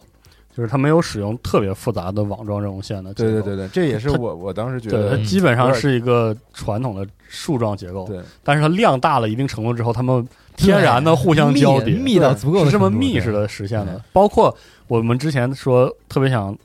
大胆预言、脑洞完全打开的那种，嗯比如说我的第一个主线任务，我的不同决策在后面会产生如此深远的影响，完全影响那个主支线没有。嗯当时我们瞎担心，为嗯 CDP 还担心的是这个整个任务线的这个数据结构可能会中间崩掉，崩掉之类的。其实没有，它实际上对是一切我们看起来不可思议的方式，它以一种呃没什么好说的，但是非常倔的就是还那亮样，亮拉那满样的那个方式对实现。比如说我们刚才看到那种漩涡帮的那个任务，不是一个剧情模块吗？漩涡帮那个任务其实就是，嗯，游戏前四个小时的序章部分，大家如果玩的话，可以感受一下，因为它大概能有四到五个解决结不止方式和对结果去解决，然后后面就不行了。所有的这些变化都基本上影响就维持在这样一个剧情模块里嗯。就比如说第一幕里，你有大量的解决方案，这一个结果那一个结果，但是这些结果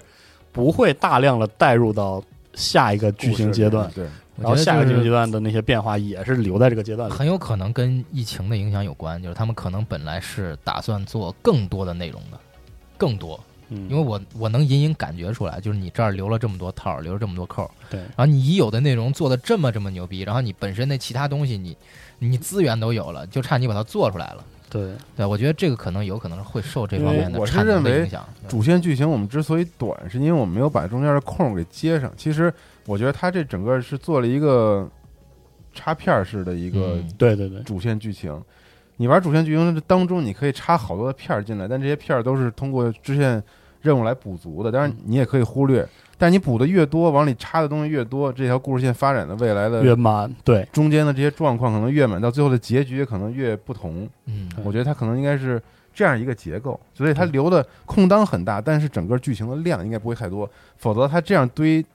大量任务主线的话，它的支线反而更难往里展开展开了，嗯可能我觉得啊，所以我认为我们的体验目前都非常的不完整。对我甚我至们三觉个得应该是只有百分之十五，嗯，我觉得我的体验甚至可能是百分之十五到二十嗯，因为能明显感觉到里面有很多支线的那个重量级，对那个事儿本身的重量级，我觉得都应该在主线里。对，它就是对专门在这个游戏的后半段采用了这样一种特殊的结构。这个结构，你说它是虎头蛇尾也好，你说它是这个留足足够空间也好，都可以。但是它它客观上就是这样，它很重的用强引导的叙事讲了那一半儿的故事嗯之后，一下把这个完全松开了。这种松开很像是巫师三后就是后段，你去史凯利杰群岛那个阶段，你有好几个大支线那种感觉，嗯只不过它一下就把那个主线的结尾拍在你脸上了。所以这个游戏目前在在叙事上是有一个很特殊的结构的。然后系统上最后一个要说的就是它的开放世界很平平，而且就是巫师三那种。如果如果你觉得巫师三里面满地图问号让你觉得很烦，那这我次只还是很我烦只会这次让你烦上加烦，好吧？那地图看一眼能吓着你，那满地的 乱糟糟的东西，里面其实有很多东西是只是简单的战斗，嗯但是反正他给你塞的满地图都是，他那个图例看起来很容易让人焦虑。然后开放世界我的，嗯其实自己忽略掉了这些，所以可能我专门去做了，就是因为我觉得这些我玩了嗯几个，就比如说街头斗殴的一些，我觉得很无聊。是很无聊，然后很满。我我觉得至少嗯没有大段的垃圾时间跑路，这点是好的。但我个人感觉还行啊。对尤其但是尤其我玩它里面那一系列，就是那种系列支线，就是让你嗯就干好多一样的事儿。它中间有些那个嗯小的剧情啊，对包括它的一些对话，还挺有意思。对我还是这样说，它其实依然是故事中主导的。嗯对对就对，是故事是好的，对。然后作为开放世界简单那个玩法，其实就就那样，就对那样。对，而且说到这个，我操，这个中配要提一句，啊我操不太聊，对，咱就正好聊聊叙事。对然后这中配，请允许我说两句行吗？行，你先来。就是中配一开始就因为之前体验之不后看不看摔，我就下定决心啊，嗯我说我一定要这个完全体验一把完全不开任何字幕的嗯中文全程的这个配音的游戏。 ，RPG，我跟你说，我操！你知道这种咱们不评论这个配音好坏啊，嗯我个人认为还是非常出色的。嗯嗯，就是这整个的体验让我造成了一种很天翻地覆的体验升级，嗯就是因为我这次不是在用我的眼睛来代替我的耳朵了，嗯，明白吗？嗯，就是开字幕的情况下，不论它是不是中配，可能你都是一眼就能把这句话看完了。嗯你甚至我可以跳过大段的对话，就是为了摄取这个信息，中间忽略掉了人物的表演对白和他对你性情绪的一些传递和引导。嗯是的，但这次我把字幕全关了，获取信息完全通过靠我的听耳朵。嗯，就是靠听。你看着他的，你看着他这个人去跟你对话，和你看字幕的这个展现感觉完全不同。你不用担心记不住任何人和名字和地方之类的，完全不需要担心这些，因为只要你能带入到那个情景中去，嗯，你就会跟 V 有一样的这种情感联系。就我觉得这个是以前我们再怎么说游戏叙事啊，可能怎么怎么样，但是这个是一个非常基础的一个体验方式。嗯就是我们跨过了可能语言这一个很难从整个我们嗯基础上、理认知基础上很难跨越的这个障碍了。嗯，所以我觉得这个是特别牛逼的一个嗯，全新体验，就是对他不在乎游戏本身到底做有多好，而是让我的我的进入感达到了一个真正完全同步的一个阶就段，是全不不用看，连周围街边上人的对话，对，都能就听见，当它吸引到你的那一刻，你马它上才就知真道正产生了意义。对嗯，就是你不用再去满街去找每个人脑袋上那些字幕，嗯他们说哎，他们说什么，他们说什么了，这挺没劲的。嗯但我这些我现在逛日本街的时候，有时候嗯走过、走过那个小摊子，嗯那俩那俩那跟那儿吵架什么的，嗯，就可能有几个关键词吸引到我，我把我过去站会儿听听，就是对，对，这种感觉很牛逼，很奇妙，你知道吧？是的，就我是操就是不。可思议。我哎们这两年嗯已经玩到了一些全中配的游戏了，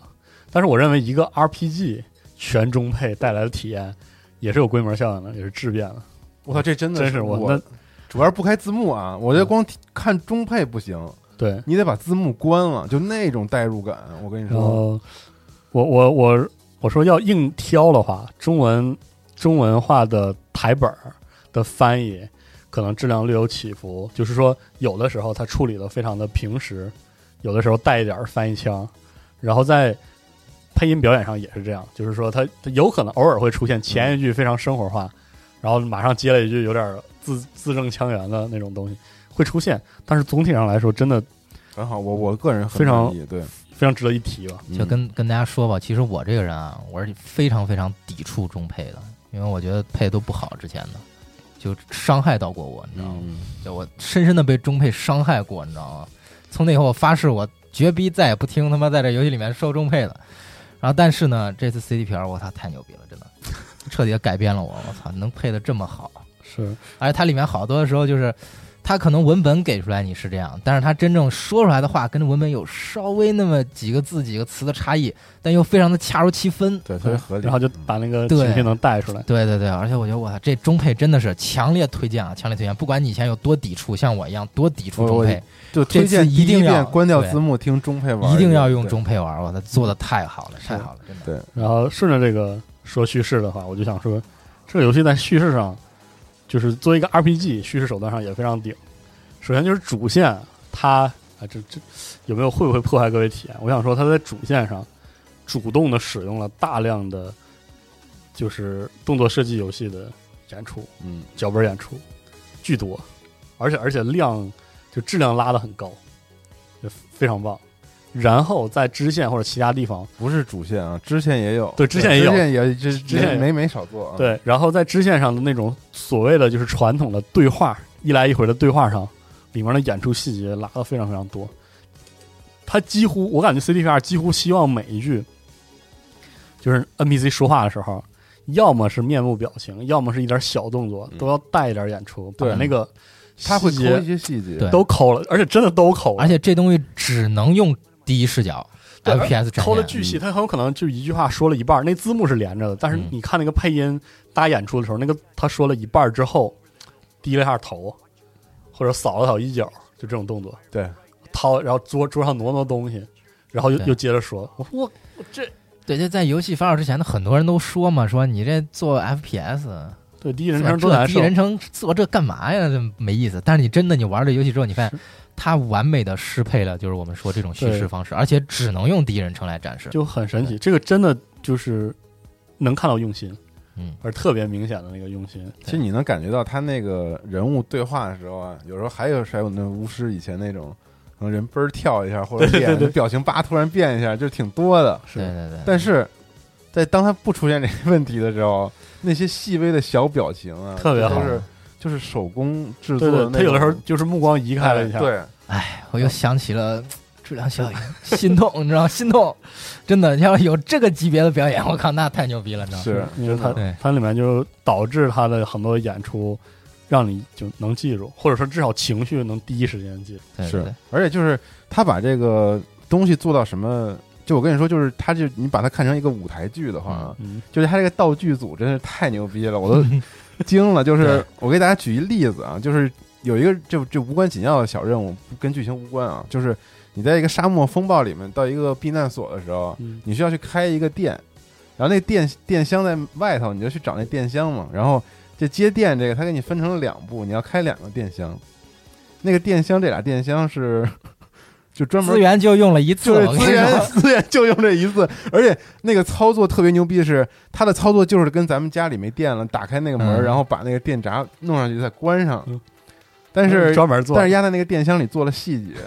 比如说它有一个数据线掉了。嗯，那个数据线随着风在摆动，对噼里啪啦撞里边那个那些东西，然后那每一个线那些表都是单做的，然我后跟你说这都是然后哎 PM 要杀人的情况，你知道吗？你家资源只用一次，两秒钟，对，就是说那选项就是合上， 然后把打开合上， 然后关了走了，就这东西再也没出现。但是压那建模正里边那噼里啪啦那动态随着风。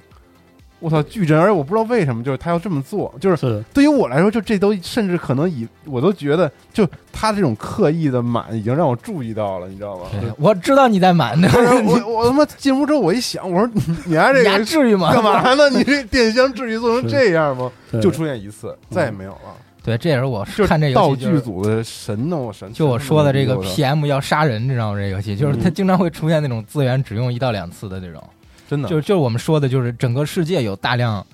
就是没有处理的那么精细的资源，对然后，但是你真正跟你有特别近距离的这种深交互的资源呀，处理的巨他妈精细，，啊我操！嗯而且一点儿都不在乎对我是不是要重复用。包括那个对话，其实对它有些地方是老的 RPG 那种粗糙，比如说那个人物要走落位了，可能还要挪一挪才能跟你对话。嗯，跟你对话的时候，甚至它有一些那种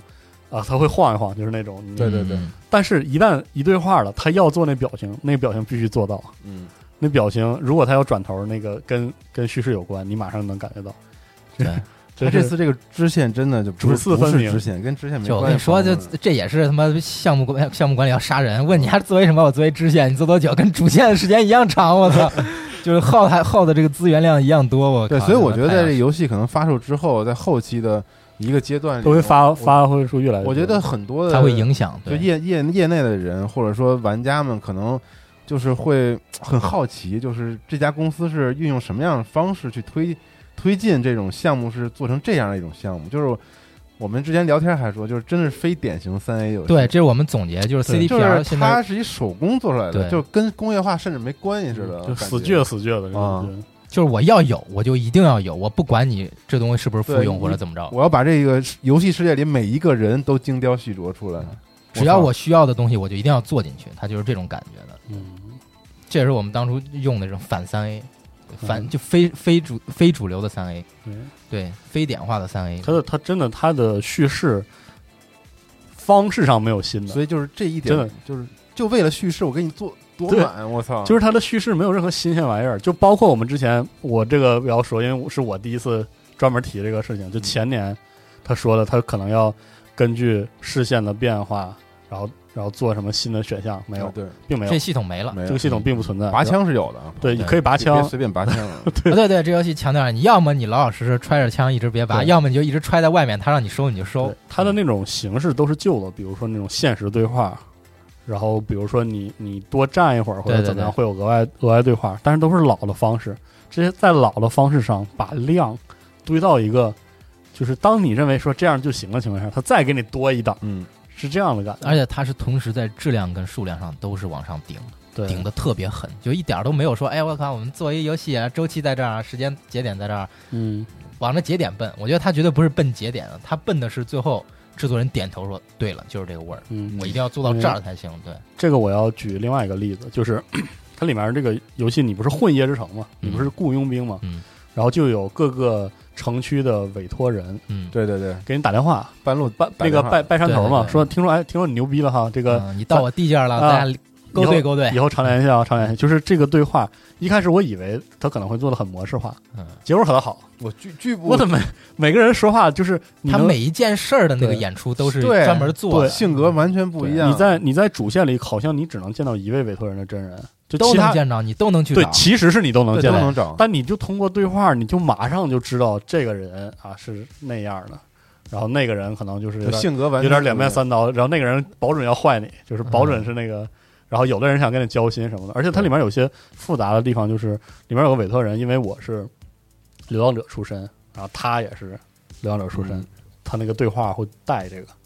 哦额外多带额外多是吧就觉得哇，他这个其实这些人在你游玩体验中，他其实就是那种 to do list 式的任务，嗯他给你的任务也确实都是那种任务，但他给你的时候，你做完的时候收的时候，那些对话他都好好写了。对，对就这个很牛逼，他都好好写了，而且他都好好演了，关键是。 他是能看见那个人的，就是那个小视窗什么的，那边对角色啊，哪怕是一个电，电话任务，他都是对好好给你演出了。对，是就很神奇，就是在这一点上，我觉得非常的神奇。对然后它导致它的叙事作为一个 RPG 来说，就是前所未有的充实，嗯这是前所未有的充实。当然，这前所未有充实也带来了一些问题，就比对如说我们这个前前期这个试玩这个版本哈，就嗯不是试玩了，完全版，因为我们没有首日补丁嘛，哇，那这满屏的 bug，然后哇到那处都是我说 bug， bug 我能聊一期， 对我他妈聊一期我我真惊了。 就是太玉碧多了玉碧长长的松了一口气，你知道吗？啊，这个我们要明确的说，我对们试玩的方试玩的版本不包括首日补丁，所以我们的测试没法确认首日之后这个游戏 bug 是多了还是少。对 对，是的，是的，反正我们试玩的时候 bug 是真的真挺多的，对对但那没有说那种致死性 bug，比如说对你挡坏了，或者是整个任务线崩了，没怎么影响流啊畅这是哦个性是。这么着，我跟我我跟任你务说线就是崩过，但是我我倒任务线没又有崩了，我的嗯啊，对，它有那个不推进了或者怎么着，但是你只要读最近那个档，或者说就是我遇到大量 bug，能解决方式都很简单，就是你退嗯到主界面，或者你把游戏关了再重开一下，它就基本上我我遇到过闪退，然后我遇到过模块不加载或者加载过慢，还有就是这个任务交不了，嗯，嗯就是对就是这种。对，模块不加在这，以为是剧情演出效果，我操， 这他妈反 最正牛逼！我觉得这 bug 咱不用细说，不说是，对但是真的很多，请因为大家做好太心多理了准而备但。但是给大家打好预防针，你知道吗？因为有时嗯好候多你太搞笑，你就是分不清这是不是剧情演出效果，对你对知对道吗？我预计可能后续会出现对巨对多对 bug 对视频，我嗯觉得因为有些巨搞笑的，对对对对，笑疯了就是对但我觉得真的都无伤大雅。我觉得我俩俩一块儿上楼梯，然后我 上着上着爬人家后背，然后我就掉下来了，对，操！我操，我就对，惊了，就是这特别种。特别多。我觉得这个就跟我们说那个模就是它型面古典的一部分，对你知道模吗 模型面数第一样，就是你那个很多在制作层面，就其实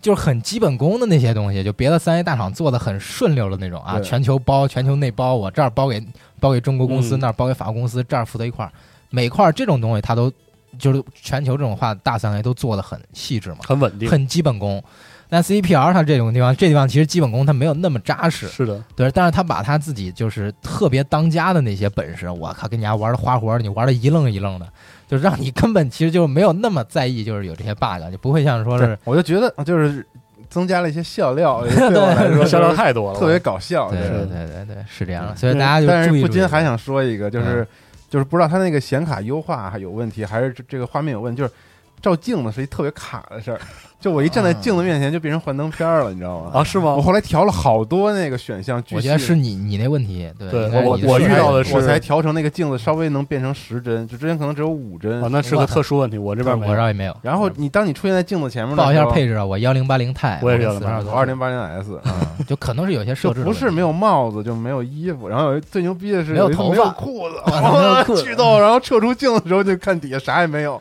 然后我啊，对对对，我我哎就我我我去人你那次是不是我去的是人家里照镜子，哦然那后他你说妈我能不不穿裤子吗？去人家里头 啊，那不是，我以我为是自笑坏了己我家那个，对我我自己家有一次我照镜子没看，因为我捏那是大屌萌妹嘛，我倒还看底 下。但关键问题那每一次有有的时候照镜子底下又没有，然后就我第一次照的时候底下没有，然后那个我还想我操，我捏人是不是捏错了啊？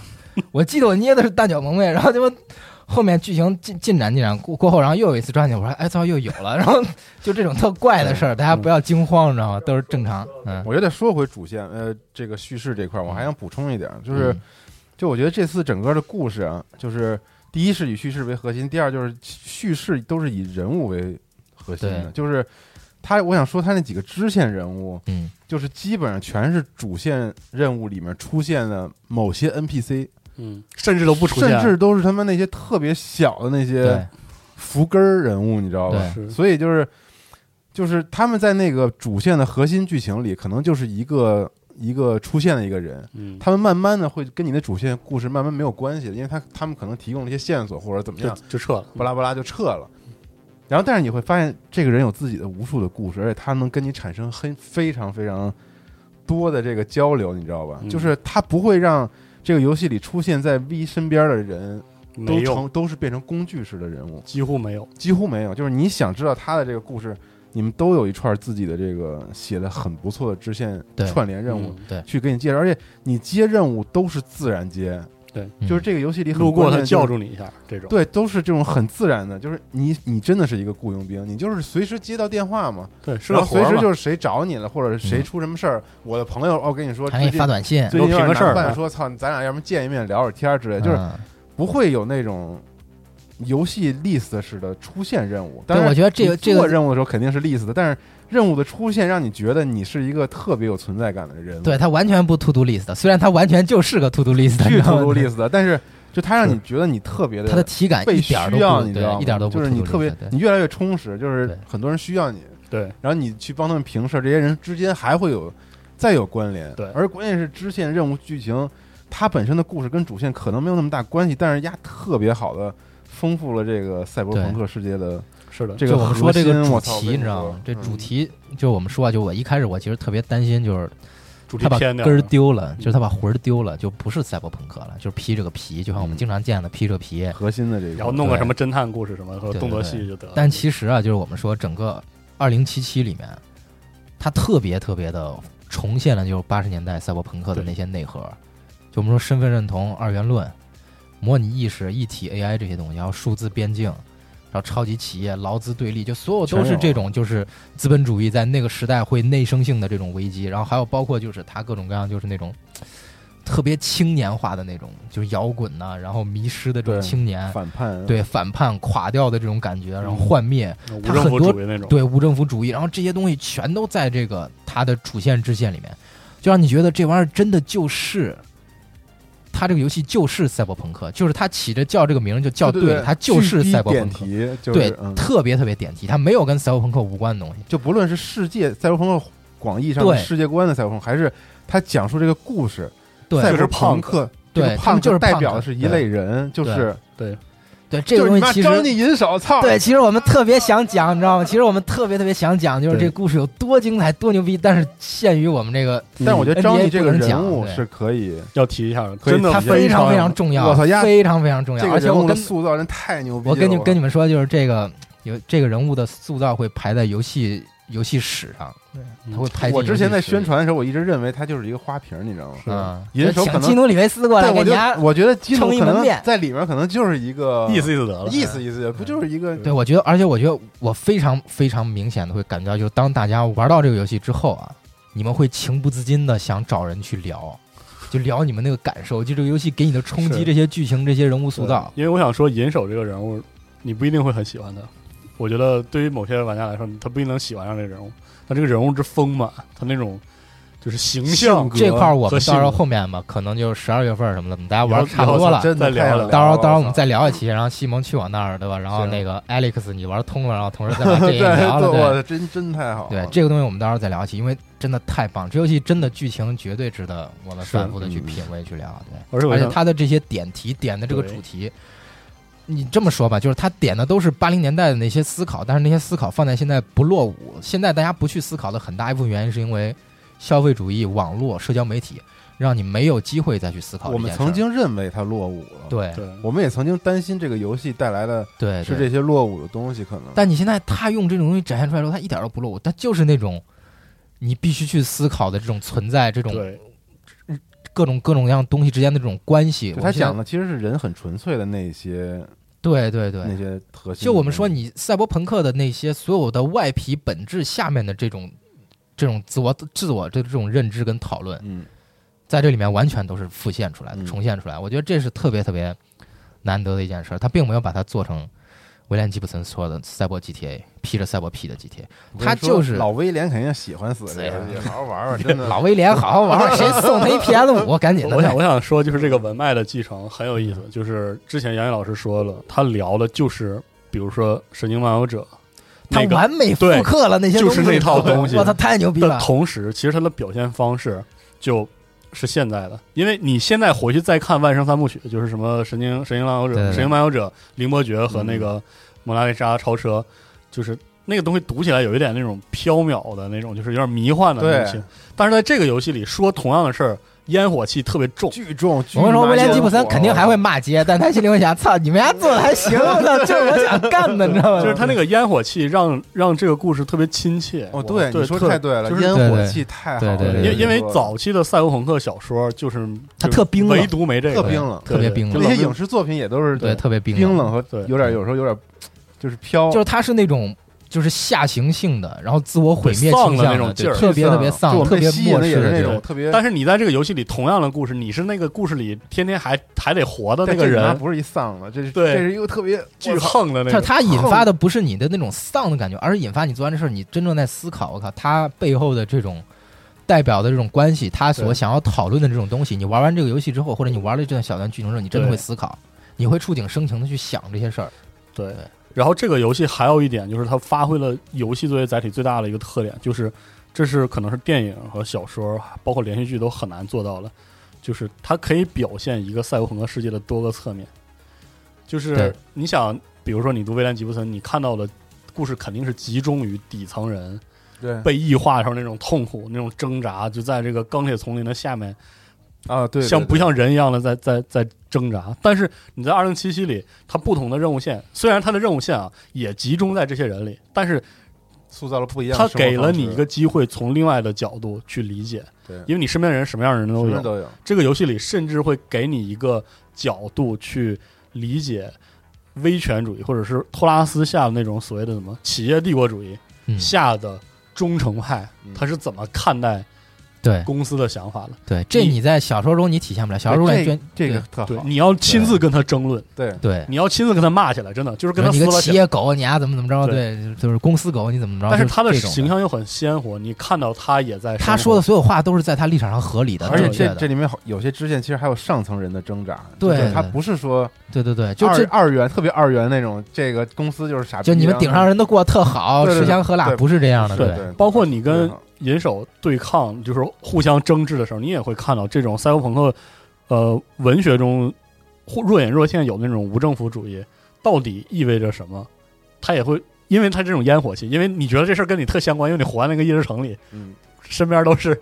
你的亲朋好友，然后你会更多的想这个事情，这个真的非常棒。而且我觉得他就是，就是他描述的就是这种嗯我，们说的这种坏未来的这种极端的状况，就是极端内卷但化，是极端公司帝国主义下的极端内卷化，所有阶层从顶层到最下面，都被所有人在极端内卷。对对都被折磨的不成人形，那个过程。我觉得这个特别你在小说中你可能不一定能表现的那么好，就像吉普森，他很多时候他并没有能在小说中去塑造，就是说你公司内部是一个什么样的一个状况。嗯，嗯，对，而且公司是怎么运作的，是怎么对去他或多或少涉及到。对这个二零七七里有很多主线的元素，对《万圣三部曲》有非常直接的致敬。疯狂复刻，你知道吗？我这个疯狂复刻，这致敬呢，这太多，就我们之前 赛博朋克节目里提到所有的最牛逼的经典代表作，在这游戏里或多或少都都真要有提体现，就是这个，为什么我说它是一个写给赛博朋克的情书呢？就是它太戳我的点了，你知道吗？对就是我本来大家以太为懂了，大家太喜欢了，对他们太喜欢了，他们太懂这些东西了，嗯就做的完全就是我们最想看到的赛博朋克的爱好者最想看到的那些东西，嗯，而且一点没有被就是我们说现在就是主流三 A 的那种制作方式，或者说是那种叙事的那种特别稳，然后特别安全的那种方式去给影响。他就是要做他自己的这种东西，嗯，所以这就就他整个这游戏，包括 CDPR 本身这团队，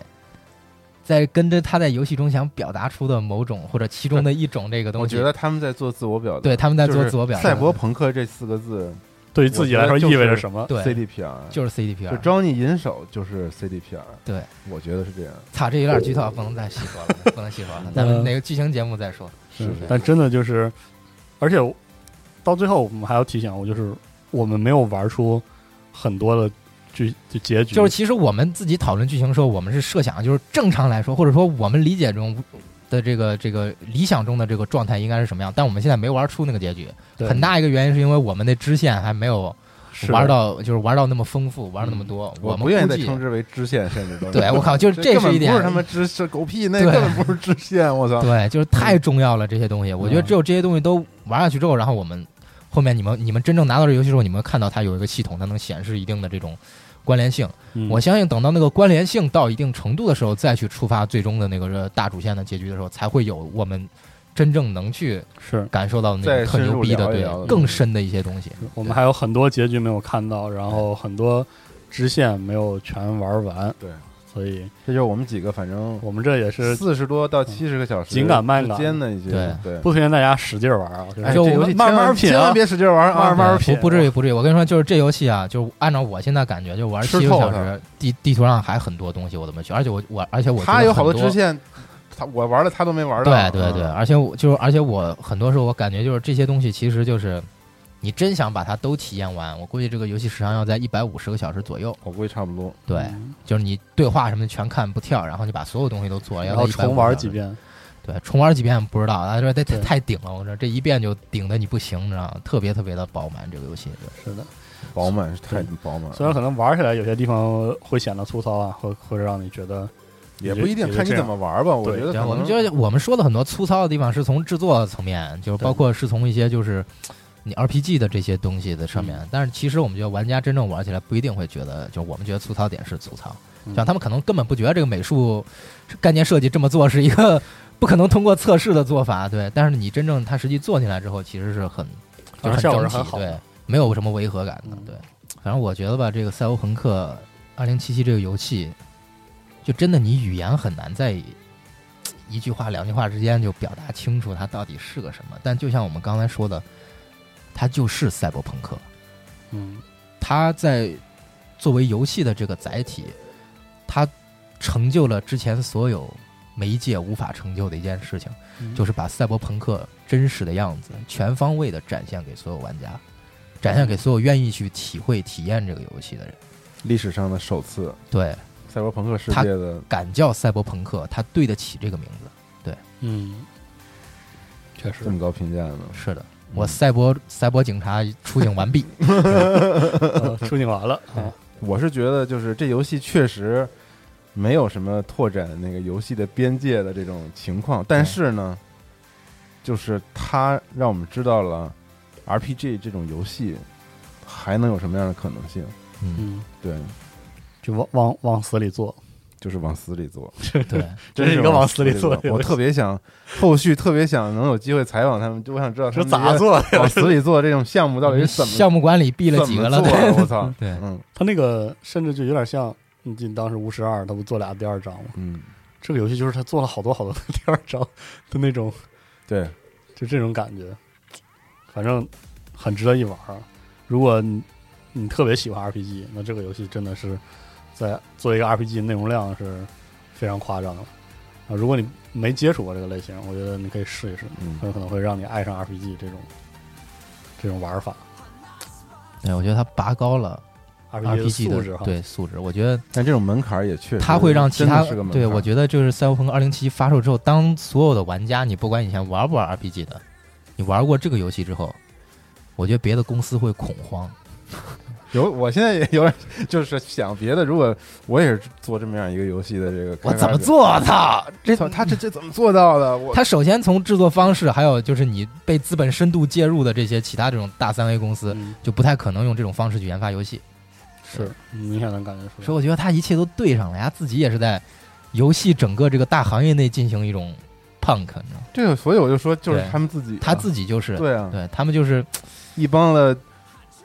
这么老的摇滚青年们对在做这家公司和这种对游戏，我操，全都合上了，合在一起了。嗯，很自我这个游戏对，很自我，啊，然后又是这么大规模这的么大自我规模的自我，对，又不是小岛那种自我，这这不一样，你知道吗？这对，嗯是什么朋克啊？太朋哎克了，这个太很凶很凶残的游戏哈。对，是，那我们后续再再聊吧再聊吧，因为我就是们这个真的还有太多东西没我们也玩没有玩完，对，对对还需要更多的时间好好在夜之城里体验这些特别特嗯别精彩有烟火气的赛博朋克故事。嗯啊，还是打预防针啊，嗯什么 bug 什么玩意儿，bug 还是比较多的，比较多对，啊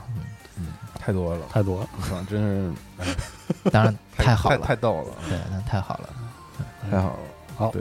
行，那我们那个这期节目就到这儿。然后在嗯游戏发售的时候呢，就是我们这个网站上还会有一个有意思的活动啊，希望嗯大家到时候可以关来注一下看一看。嗯对对对，嗯就是